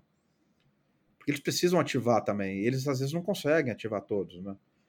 É, mas acontece muitos casos que, que nem eu te citei um atleta nosso que não gosta de fazer o trabalho de marketing. A gente respeita. E vamos torcer para ele, ele performar muito bem para que o trabalho também flua de uma forma positiva. Júnior, nós falamos de uh, a personalização do tratamento, não é? Entender exatamente cada necessidade de cada atleta e com isso poder ajudar a colocá-lo no melhor, no melhor clube no mercado. Uh, falámos também já muito do Anthony, que a escolha do Ajax também, como sabemos, teve muito por base uh, o acompanhamento que o clube e a confiança e a cultura do clube em relação aos jovens. Que tipo de mecanismo, se é que usam algum mecanismo, é que utilizam para procurar manter sempre uma análise objetiva relativamente à melhor opção para cada jogador, em cada momento uh, específico do tempo, poder dar seguimento à sua carreira. Ou seja, ser uma análise, de certa forma, no final do dia, uma análise fria. Uh, como é que vocês procuram manter-se, não se deixar condicionar, de certa forma, pelo andamento do mercado e por vezes algumas a vertente financeira poderá também aqui colocar algum peso para o próprio jogador, uh, para a melhor opção. Como é que vocês procuram manter sempre frescos mentalmente para tomar a melhor decisão? Uh, bom, a gente tem um, uma pessoa de análise de dados, né? Ele é uma pessoa de inteligência, então ele fica monitorando, além de fazer relatórios do atleta, relatórios de, de, de desempenho, ele também faz relatórios do outro lado do clube que a gente está buscando, pesquisando, pegar afinidades, pegar relações, é, casos de jogadores idênticos ao nosso que deu certo, que não deu certo. A gente faz um estudo e depois a gente senta com a família, né, para poder mostrar para a família todas as possibilidades que estão na mesa. Essa decisão geralmente é feita pela família. A gente apoia, a gente dá o nosso ponto de vista, mas é uma decisão que está ligada à família. Às vezes, se a prioridade da família é a parte econômica, ele vai optar pela parte econômica. Se a, se a, se a preferência é a, a, a, as possibilidades esportivas e, e, e, a projeção de carreira, a gente vai por esse lado. Foi o que aconteceu com o Anthony. A gente não foi pelo, pela melhor oferta financeira. A gente foi pela, pelo melhor projeto que foi apresentado para continuidade para projeção da carreira dele. E as coisas estão dando certas. Então, a família que vai decidir isso, né? Essa decisão não é nossa. Há pouco falávamos na, no prolongamento do, do, prazo máximo para os contratos de representação, dois para três anos, saindo agora da esfera da CBF e passando para a esfera da FIFA. Como é que vês a reforma do sistema de transferências que a FIFA implementará a partir do próximo ano, com especial incidência para a reforma da atividade dos agentes? Pontos fortes e fracos é que encontras nesta mudança? Olha, eu até uma reunião com o Cristiano, que é meu sócio advogado, essa semana, para a gente discutir esse tema. Eu não estou muito inteirado ainda de todas essas mudanças propostas. Eu acho que o fato de ter um reconhecimento da FIFA ou é, uma regulamentação direta, eu acho que tende a melhorar, né? Eu acho que tem que ter isonomia nesse tratamento, envolvendo todas as federações em si, é, e eles enxergarem os agentes como pessoas importantes no processo, né? Porque a gente não é um aproveitador, né? E por muitas vezes você tem um jogador que não tem projeção, que você acaba impulsionando e ajudando muito. E tem muitos negócios que a gente faz que a gente não ganha nada. Então, assim, a gente é um facilitador de negócio, a gente ajuda muito dentro do processo todo como, como carreira, é, a pessoa se encontrar, o atleta ter um direcionamento. É.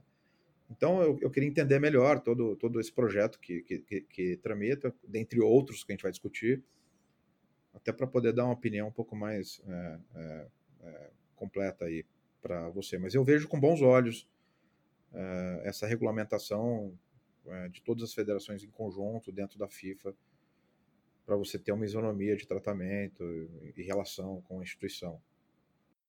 E, Júnior, regressando então uh, à gestão de carreira dos jogadores, porque eu acho que este é um ponto importante e que explica uh, claramente como é que a Forcon uh, lida com os seus atletas, sempre usando também o exemplo do Anthony.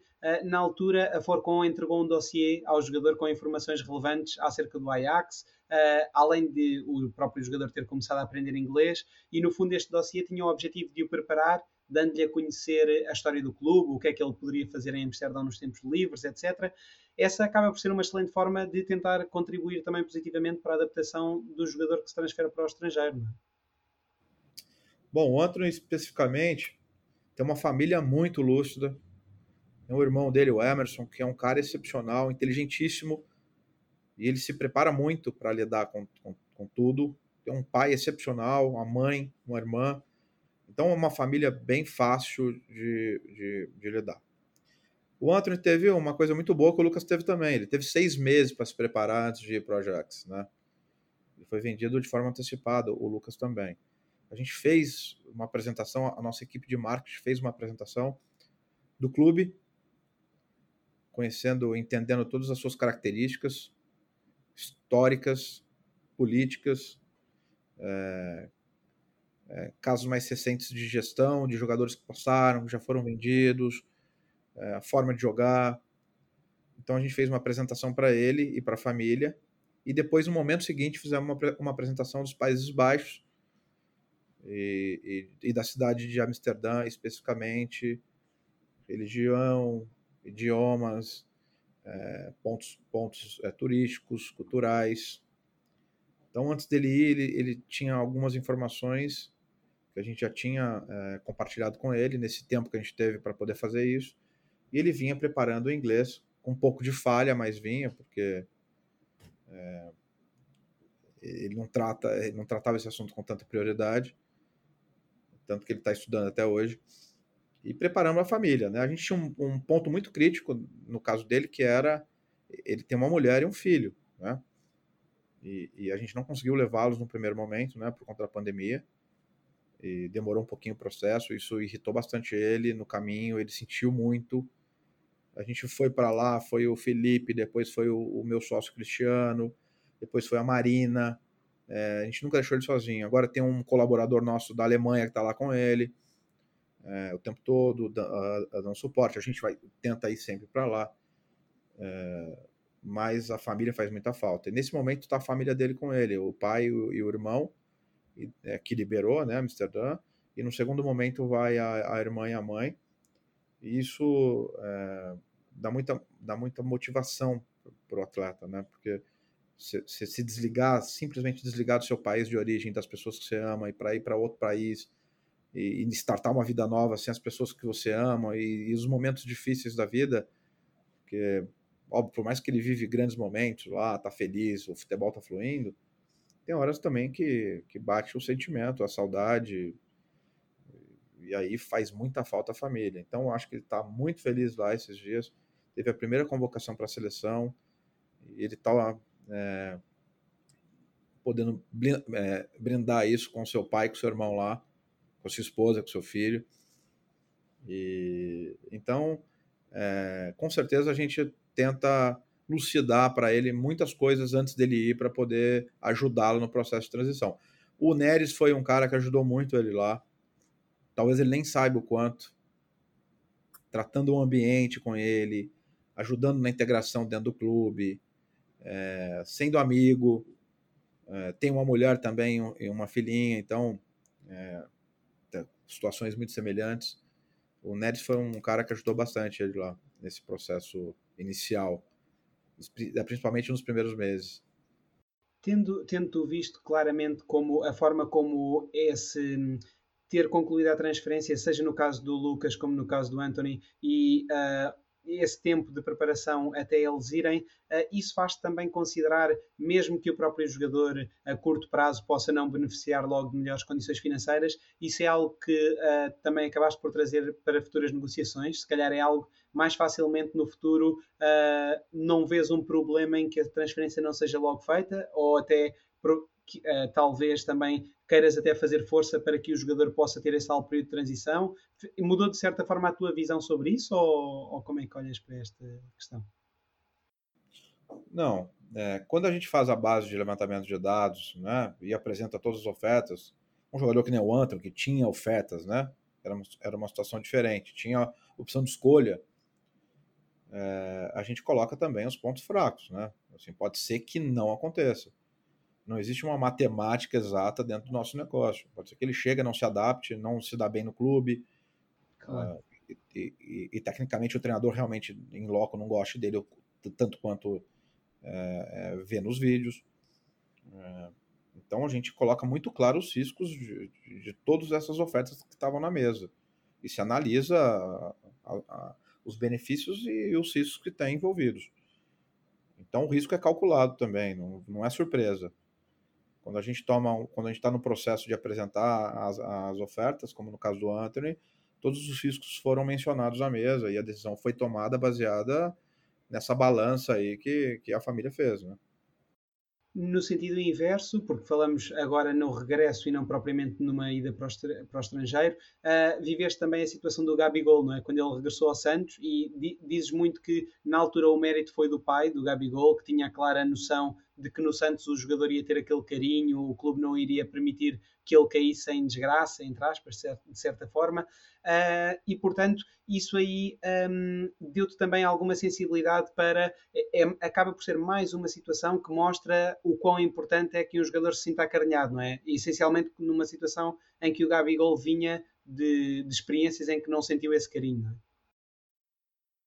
É, falando de Gabigol, o Gabigol é uma uma empresa enorme, né? Imagina.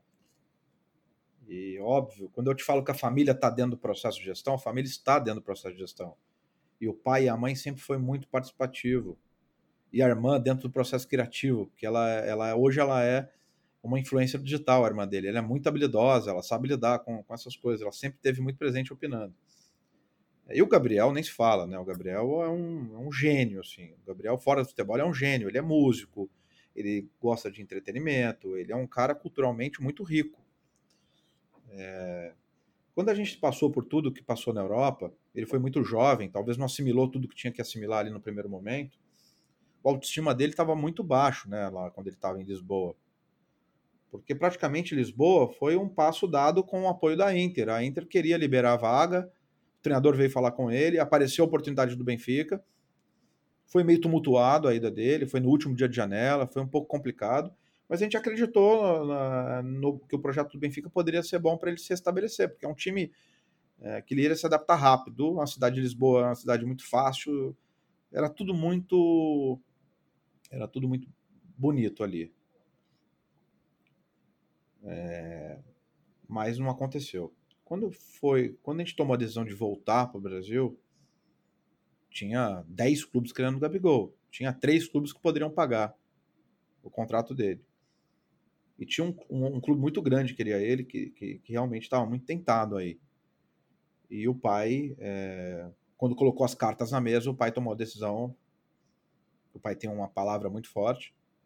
O Valdemir tomou a decisão de, de ir para o Santos é, por diversos motivos mas o principal dele era o carinho que realmente que o, o clube e a torcida ia ter com ele para passar por esse processo de reconstrução uh, de tudo que ele tinha perdido ali na, na estadia dele na Europa.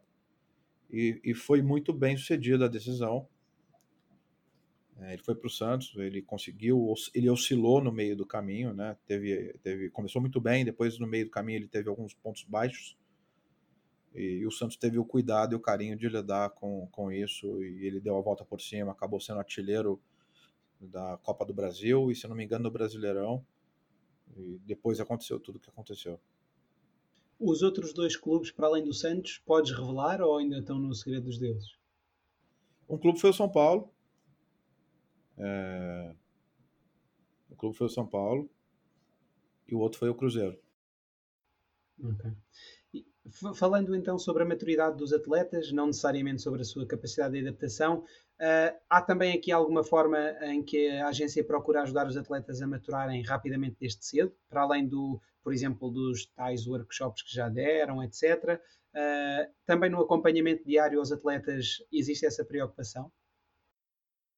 Uh, todo atleta tem um scout que faz a, a interface dele com a agência, né? com, com, com todos os departamentos aqui dentro essa pessoa ela está preparada para isso. Ela, ela, ela passa por um processo de reciclagem muito grande aqui dentro. São pessoas que são muito ligadas à agência, estão aqui praticamente todos os dias, absorvendo é, todo o conhecimento que a gente transmite. E são pessoas de confiança, por algum motivo tem algum vínculo familiar ou de amizade. Nosso processo de captação do Scout ele passa por um processo é, muito rígido. É, então, o scout já é um, uma pessoa muito preparada para lidar no dia a dia, para processo de orientação, uma decisão aqui, outra ali, uma decisão familiar. E fora o scout, a gente tem um coaching, que é o, que é o Agnaldo Rasquinho, que é um cara muito preparado psicologicamente para lidar com esses.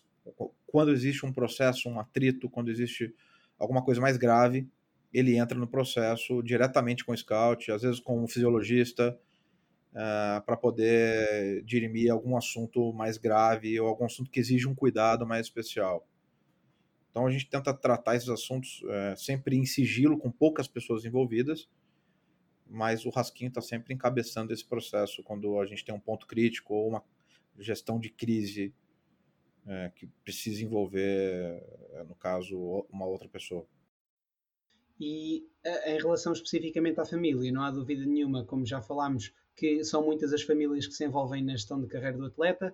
Uh, pensando já na tua vasta experiência no futebol, uh, nos 15 anos que levas já a trabalhar neste mundo, achas que, uh, confirmas, não, não é? Achas que o aumento tem sido, o crescimento de, tem sido significativo da, da, envolvência da família nessa gestão?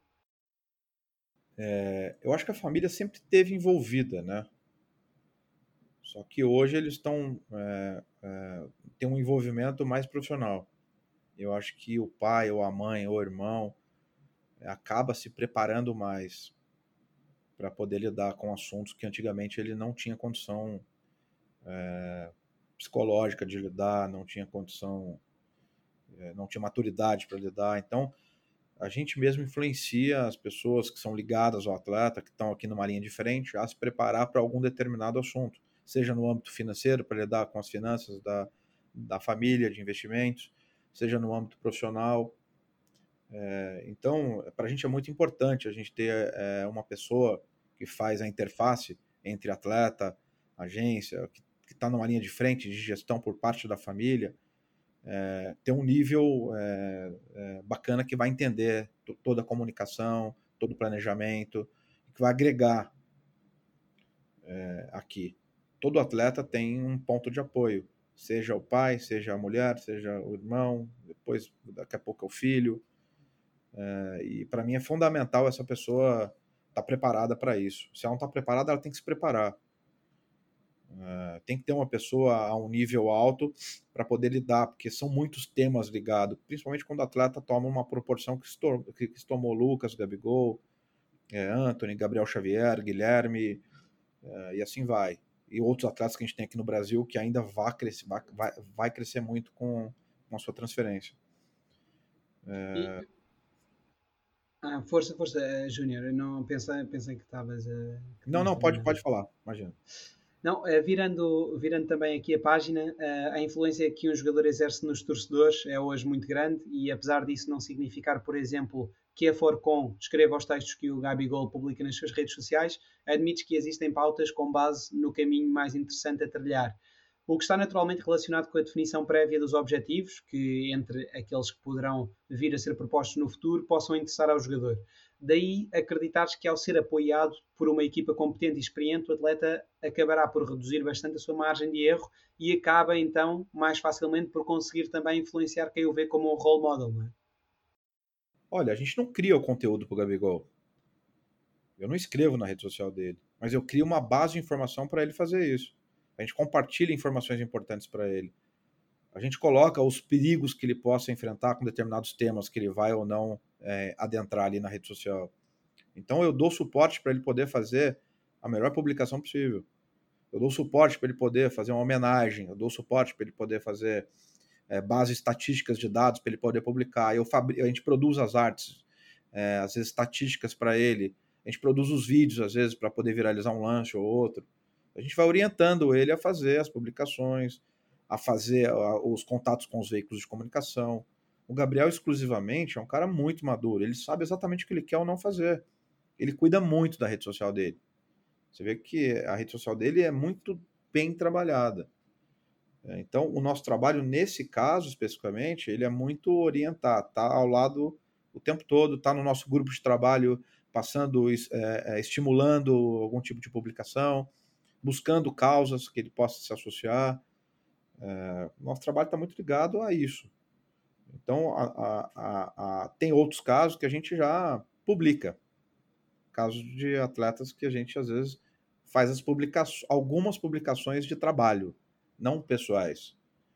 E, e, e, os jovens a gente tem um trabalho de orientação mesmo, que vem de, desde o manual que a gente tem, que a gente, a gente, compartilha com o atleta, do que fazer, do que não fazer, e, e mostrando é, a, importância para ele saber. Então, é, é um manual mesmo, é, desde estimular também. Então, toda segunda-feira, a equipe da Marina tem uma reunião, tem um brainstorm deles, com todos os atletas em pauta, e eles vão direcionando os temas relevantes. Tem uma agenda muito grande, assim, tem uma agenda, eles abrem a agenda do mês e abrem a agenda da semana. A da semana é para poder pontuar tudo que vai ser feito. E aí eles vão imputando esse, esse, essas informações num banco, de, num, num, programa que faz a gestão desses dados, coloca as pessoas envolvidas no projeto com prazo, e eles têm que lidar com esses prazos para poder produzir e gerar conteúdo específico. E o assessor de empresa, junto com, com a pessoa do, da, uh, o analista de dados, que tem bases estatísticas, vão gerando também informações estatísticas que possam virar pautas de matéria, possam virar uma arte para viralizar na rede social. É, então, o, o, nosso trabalho está muito mais voltado à orientação. Eu, eu, é, eu não faço o que ele tem que fazer, a gente não fala o que ele tem que fazer, a gente orienta, olha, tem aqui uma informação legal que vale a pena a gente produzir uma arte para você publicar, vale a pena virar uma, um release para pauta de imprensa. É, então a gente tenta buscar ativações o tempo todo, principalmente quando envolve estatística positiva, que esse tipo de pauta é, é um tipo de pauta que rende muito, é muito positiva para o atleta. É, então a equipe é muito integrada nisso, em estar tá o tempo todo orientando. E, paralelamente à orientação dos atletas, existe também aqui uma faceta vincada, creio eu, da gestão de crise. Uh, Recordo-me, por exemplo, que em março uh, o Gabigol foi apanhado num casino clandestino, juntamente com muitos outros participantes, numa altura de restrições de ajuntamentos, o que resultou numa multa e dois meses depois o jogador doou um respirador a um hospital do interior de São Paulo, precisamente para ajudar pacientes no tratamento contra a Covid-19 independentemente da eventual correlação entre estes dois acontecimentos, a verdade é que de facto é, é muito relevante trabalhar a gestão de crise para que um jogador jamais caia em desgraça publicamente e para que reúna sempre a simpatia também dos torcedores e mantenha o tal estatuto de role model, porque no, no final, uh, para além de todos os benefícios, acaba também por uh, beneficiar o seu valor de mercado. Uh, nesse caso especificamente do Gabriel, são Paulo estava com os restaurantes todos fechados. Inclusive, ele me convidou para ir nesse cassino, era, era para eu estar junto. Eu, eu, não quis ir, eu tinha algum compromisso, mas era, a gente foi, ia jantar mesmo, porque o lugar é, eu não conheço, tá? Eu não conheci. Mas parece que era um lugar maravilhoso, que você comia do bem do melhor e, e não tinha limitação de 9, 10 horas fechar o restaurante. E ele foi pego lá, enfim, tem a parcela de culpa dele e está pagando por isso. Ele, ele teve um julgamento, está pagando, pagou acho que não sei quantos mil em cestas básicas e o negócio do respirador do hospital, aquilo não tem nada a ver com o processo do cassino. Aquilo foi um pedido para o pai dele, especificamente, de uma pessoa, de uma cidade, que estava com dificuldade, não tinha um respirador, e o pai dele tinha decidido. Isso foi antes da. O pedido foi antes da, da do acontecimento porque é, é, esse respirador é importado, demorava um tempo para acontecer, e depois o hospital achou por bem agradecer ele publicamente, e isso acabou é, tendo uma, uma repercussão nacional. Mas a imprensa não, não deu muita importância para isso, deu mais importância para o cassino, né? Mas a gente tem sim, tem um contencioso aqui preparado a lidar com essas situações. Acontece o tempo todo acaba também por ser um tema para a, para a parte do marketing, não é? A equipa não só do contencioso, mas o marketing também lidar com é. este tipo de gestão de crise. Marketing, principalmente junto com a assessoria de imprensa, né? É, eu estou sempre ligado a esses pontos, o Rasquinho na parte de coaching, é, é, a gente liga quatro, cinco pessoas envolvidas e a pessoa da família e o, e o, e o atleta especificamente, porque às vezes você tem que tomar decisões muito rápidas, né? E essas decisões têm que ser discutidas ali eh, baseado é, em algum, algum nível de conhecimento, né? Então, eh, a gente tem um contencioso preparado aqui para esse tipo de coisa. Tá, tá, tá disposto a acontecer. É, não adianta, por mais que o atleta seja é, é, correto, bem intencionado, às vezes acontece alguma coisa que está fora do escopo.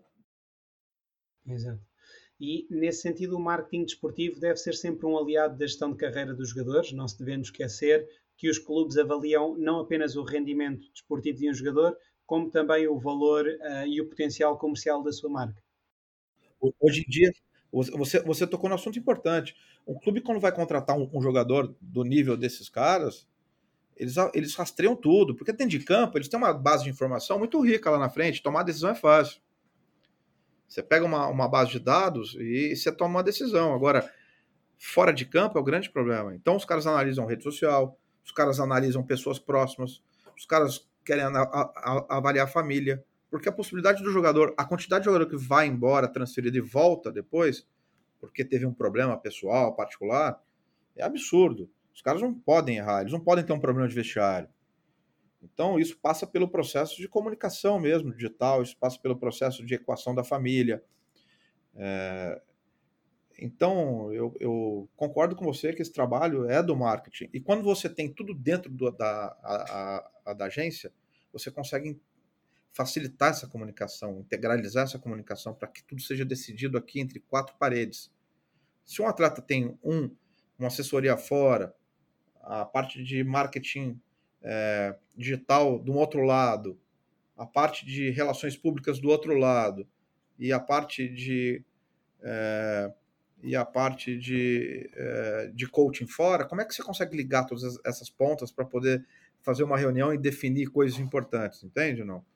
Foi quando a gente decidiu juntar todas essas pessoas dentro do único espaço, foi justamente para poder é, direcionar um tema pensando em todas as consequências que ele pode gerar. Eu tenho que ter todos esses caras aqui dentro para a gente discutir junto o que vai ser feito, rapidamente.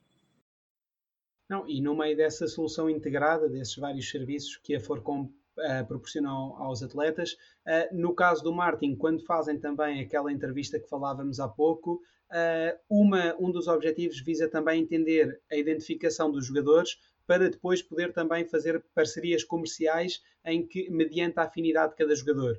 Não obstante, a vertente financeira acaba também, obviamente, por ter de ser ponderada quando essa identificação não é tão forte, não é? Ou seja, suponho que mesmo que um jogador diga eu identifico-me com estas marcas e com estes serviços, se aparecer um serviço oposto com o qual ele não se identifique, acaba por haver aqui um trabalho também de ponderação mediante a componente financeira, ou, ou como é que funciona? Com certeza. Essa entrevista lá atrás, e ela passa por uma manutenção também, depois a gente atualiza, é, ela passa por um processo de comunicação que visa atrair negócio. Então, se o cara ele é fã de game, por que não a gente construir uma comunicação baseada nisso, para que ele atraia negócios voltados para esse universo, né? Esse universo hoje é muito, mais, muito maior do que apenas o joguinho do FIFA e do PES e do PlayStation. Hoje é uma infinidade de jogos e de montante de dinheiro nessa mesa aí que, que é potencializado às vezes para um atleta de futebol, porque ele tem um certo tipo de afinidade e ele comunica bem isso, né? Então, a gente pega todas essas informações e potencializa isso em conteúdo que possa atrair negócio, conteúdo que possa atrair parcerias. Às vezes, a parceria é tão importante quanto o dinheiro, né?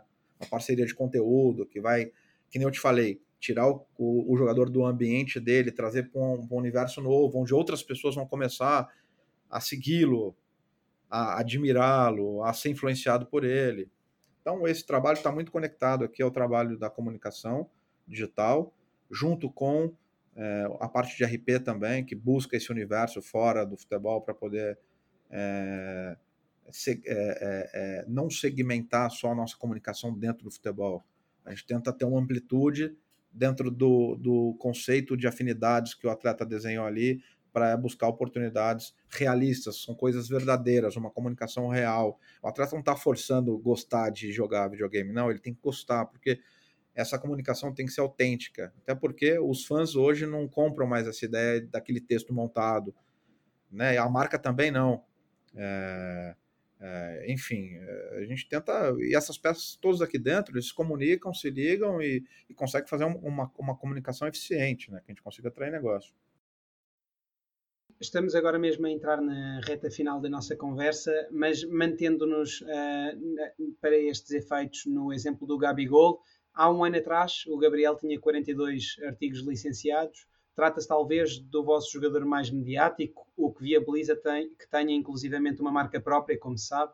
De que forma a experiência que têm vindo a acumular no campo do licenciamento, com os vários projetos que ele tem impulsionado, está a moldar o planeamento de carreira extra-futebol dos vossos jogadores que estão em rampa de lançamento, como é o caso do Anthony? O Gabriel ajuda muito a gente o tempo todo, né? Ele é vanguardista, né? Eu acho que foi o único atleta brasileiro que conseguiu licenciar com qualidade, né? Consegue ter um trabalho integrado. Hoje a gente acabou de lançar recentemente uma loja dele dentro do Mercado Livre, que é o maior portal. A gente tem um marketplace em parceria com o Mercado Livre, que é o maior portal de venda do Brasil. Que é maior com a Amazon aqui no Brasil. É, e eles investiram em ter, um, em ter um, um, canal de venda do Gabigol lá dentro. Então, lá atrás, falando de Gabigol, a gente identificou uma possibilidade muito grande como a gente tinha identificado com o Neymar lá atrás. Ele transcendia o clube dele, ele transcendia o limite territorial e a bandeira do clube dele. Ele trazia fãs de outros clubes a chorarem, a quererem estar perto, a querer uma camiseta, a começarem a imitar o gesto dele de comemoração do gol. E a gente potencializou tudo isso em marca. Então a gente criou a marca dele, que é a Gabigol, baseada na comemoração. Você vai ver que ela identifica exatamente os braços. É escrito. Sim, sim, sim, Depois começamos a criar subprodutos, como, como a, a, a, a me fugiu aqui, não a caricatura, a, Bom. Não, criaram, criaram o boneco, não é? O plus. Não, a, gente criou, não, a, gente, a, silhueta dele. Você vê que tem a silhueta dele, virou um subproduto. É, e depois, num segundo momento, depois que for, foram criados subprodutos, a gente criou, na necessidade de ter uma comunicação é, mais direcionada para o público infanto-juvenil, criou o Gabigolzinho. Eu poderia ter criado isso com várias outras empresas, a gente quis fazer tudo aqui dentro. Então a Marina foi se especializar em licenciamento, foi estudar, trouxe tudo isso para dentro, trouxemos mais uma pessoa aqui de licenciamento, a gente começou a absorver todo esse processo, criamos o um personagem infantil, ele já virou tema de licenciamento de uma série de coisas, e hoje a gente está criando o desenho, a animação do personagem, que vai incluir toda a família, e a gente vai passar por um processo de negociação com os streamers, seja Netflix, seja Globo, seja qualquer um streamer, que vai ter o desenho, as pílulas de desenho semanais ou quinzenais, e que com certeza isso vai fortalecer a relação dele ainda mais com o público infantil e vai gerar muito mais licenciamento do que a gente já tem.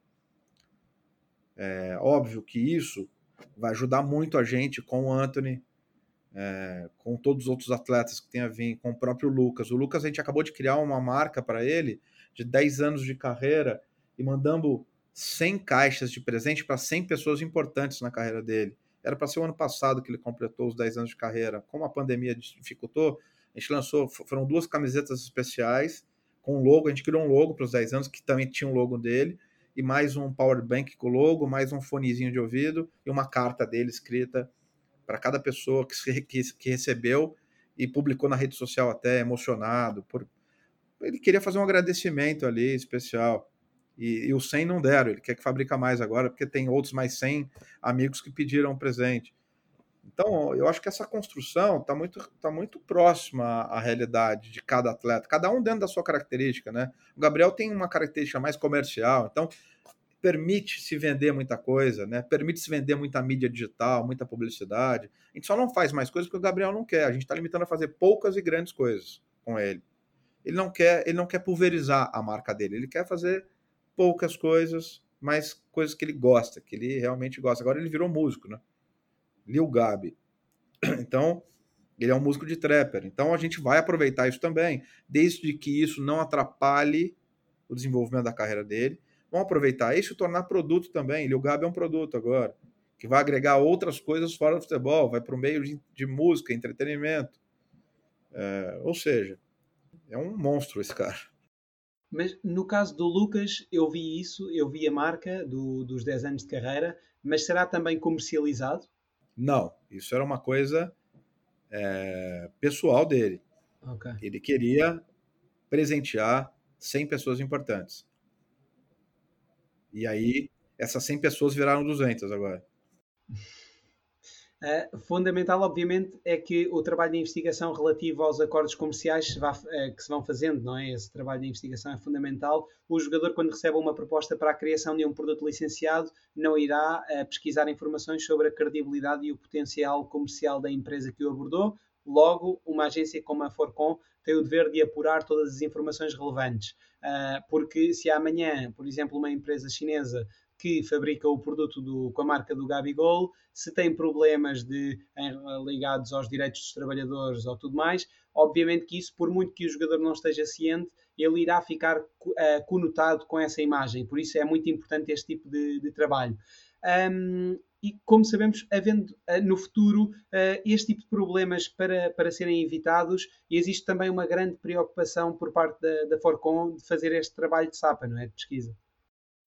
Bom, é, como você sabe, o meu sócio, o Cristiano, tem um escritório de advocacia, né? Que atua em todas as esferas dentro do direito. E a gente tem uma advogada aqui dentro do escritório que fica full time à nossa disposição. É, dentro do projeto de licenciamento, principalmente licenciamento e outros projetos de patrocínio, seja digital ou offline, é, a gente tem um processo de compliance aqui dentro. A gente vai entender com quem a gente está lidando. Então, a gente tem é, um fluxo de trabalho que começa na prospecção, ou às vezes essa prospecção ela é, ela é reativa, ela é reativa, né? ela bate aqui no, o pedido, a maioria das vezes. É, então a gente começa, um, a gente vasculha mesmo a vida da pessoa. A, a, a, doutora Carla, ela, ela faz um processo de compliance aqui dentro bem rígido, né? Porque hoje a gente tem uma marca muito forte, muito consolidada, que é o Gabigol, que é o Anthony, que é o Lucas, e dentre outras que existem. Então a gente tem que entender com quem a gente está se associando, porque o dano depois não é para quem está praticando o licenciamento lá, não é a empresa que está construindo, não é o licenciante. O dano é para o licenciado. Ninguém vai vincular a imagem do produto que não tem qualidade ou que tem algum vínculo com o trabalho infantil ao produtor, ao fabricante. Vai associar ao Gabigol, ao Lucas, ao Anthony, ou quem quer que seja.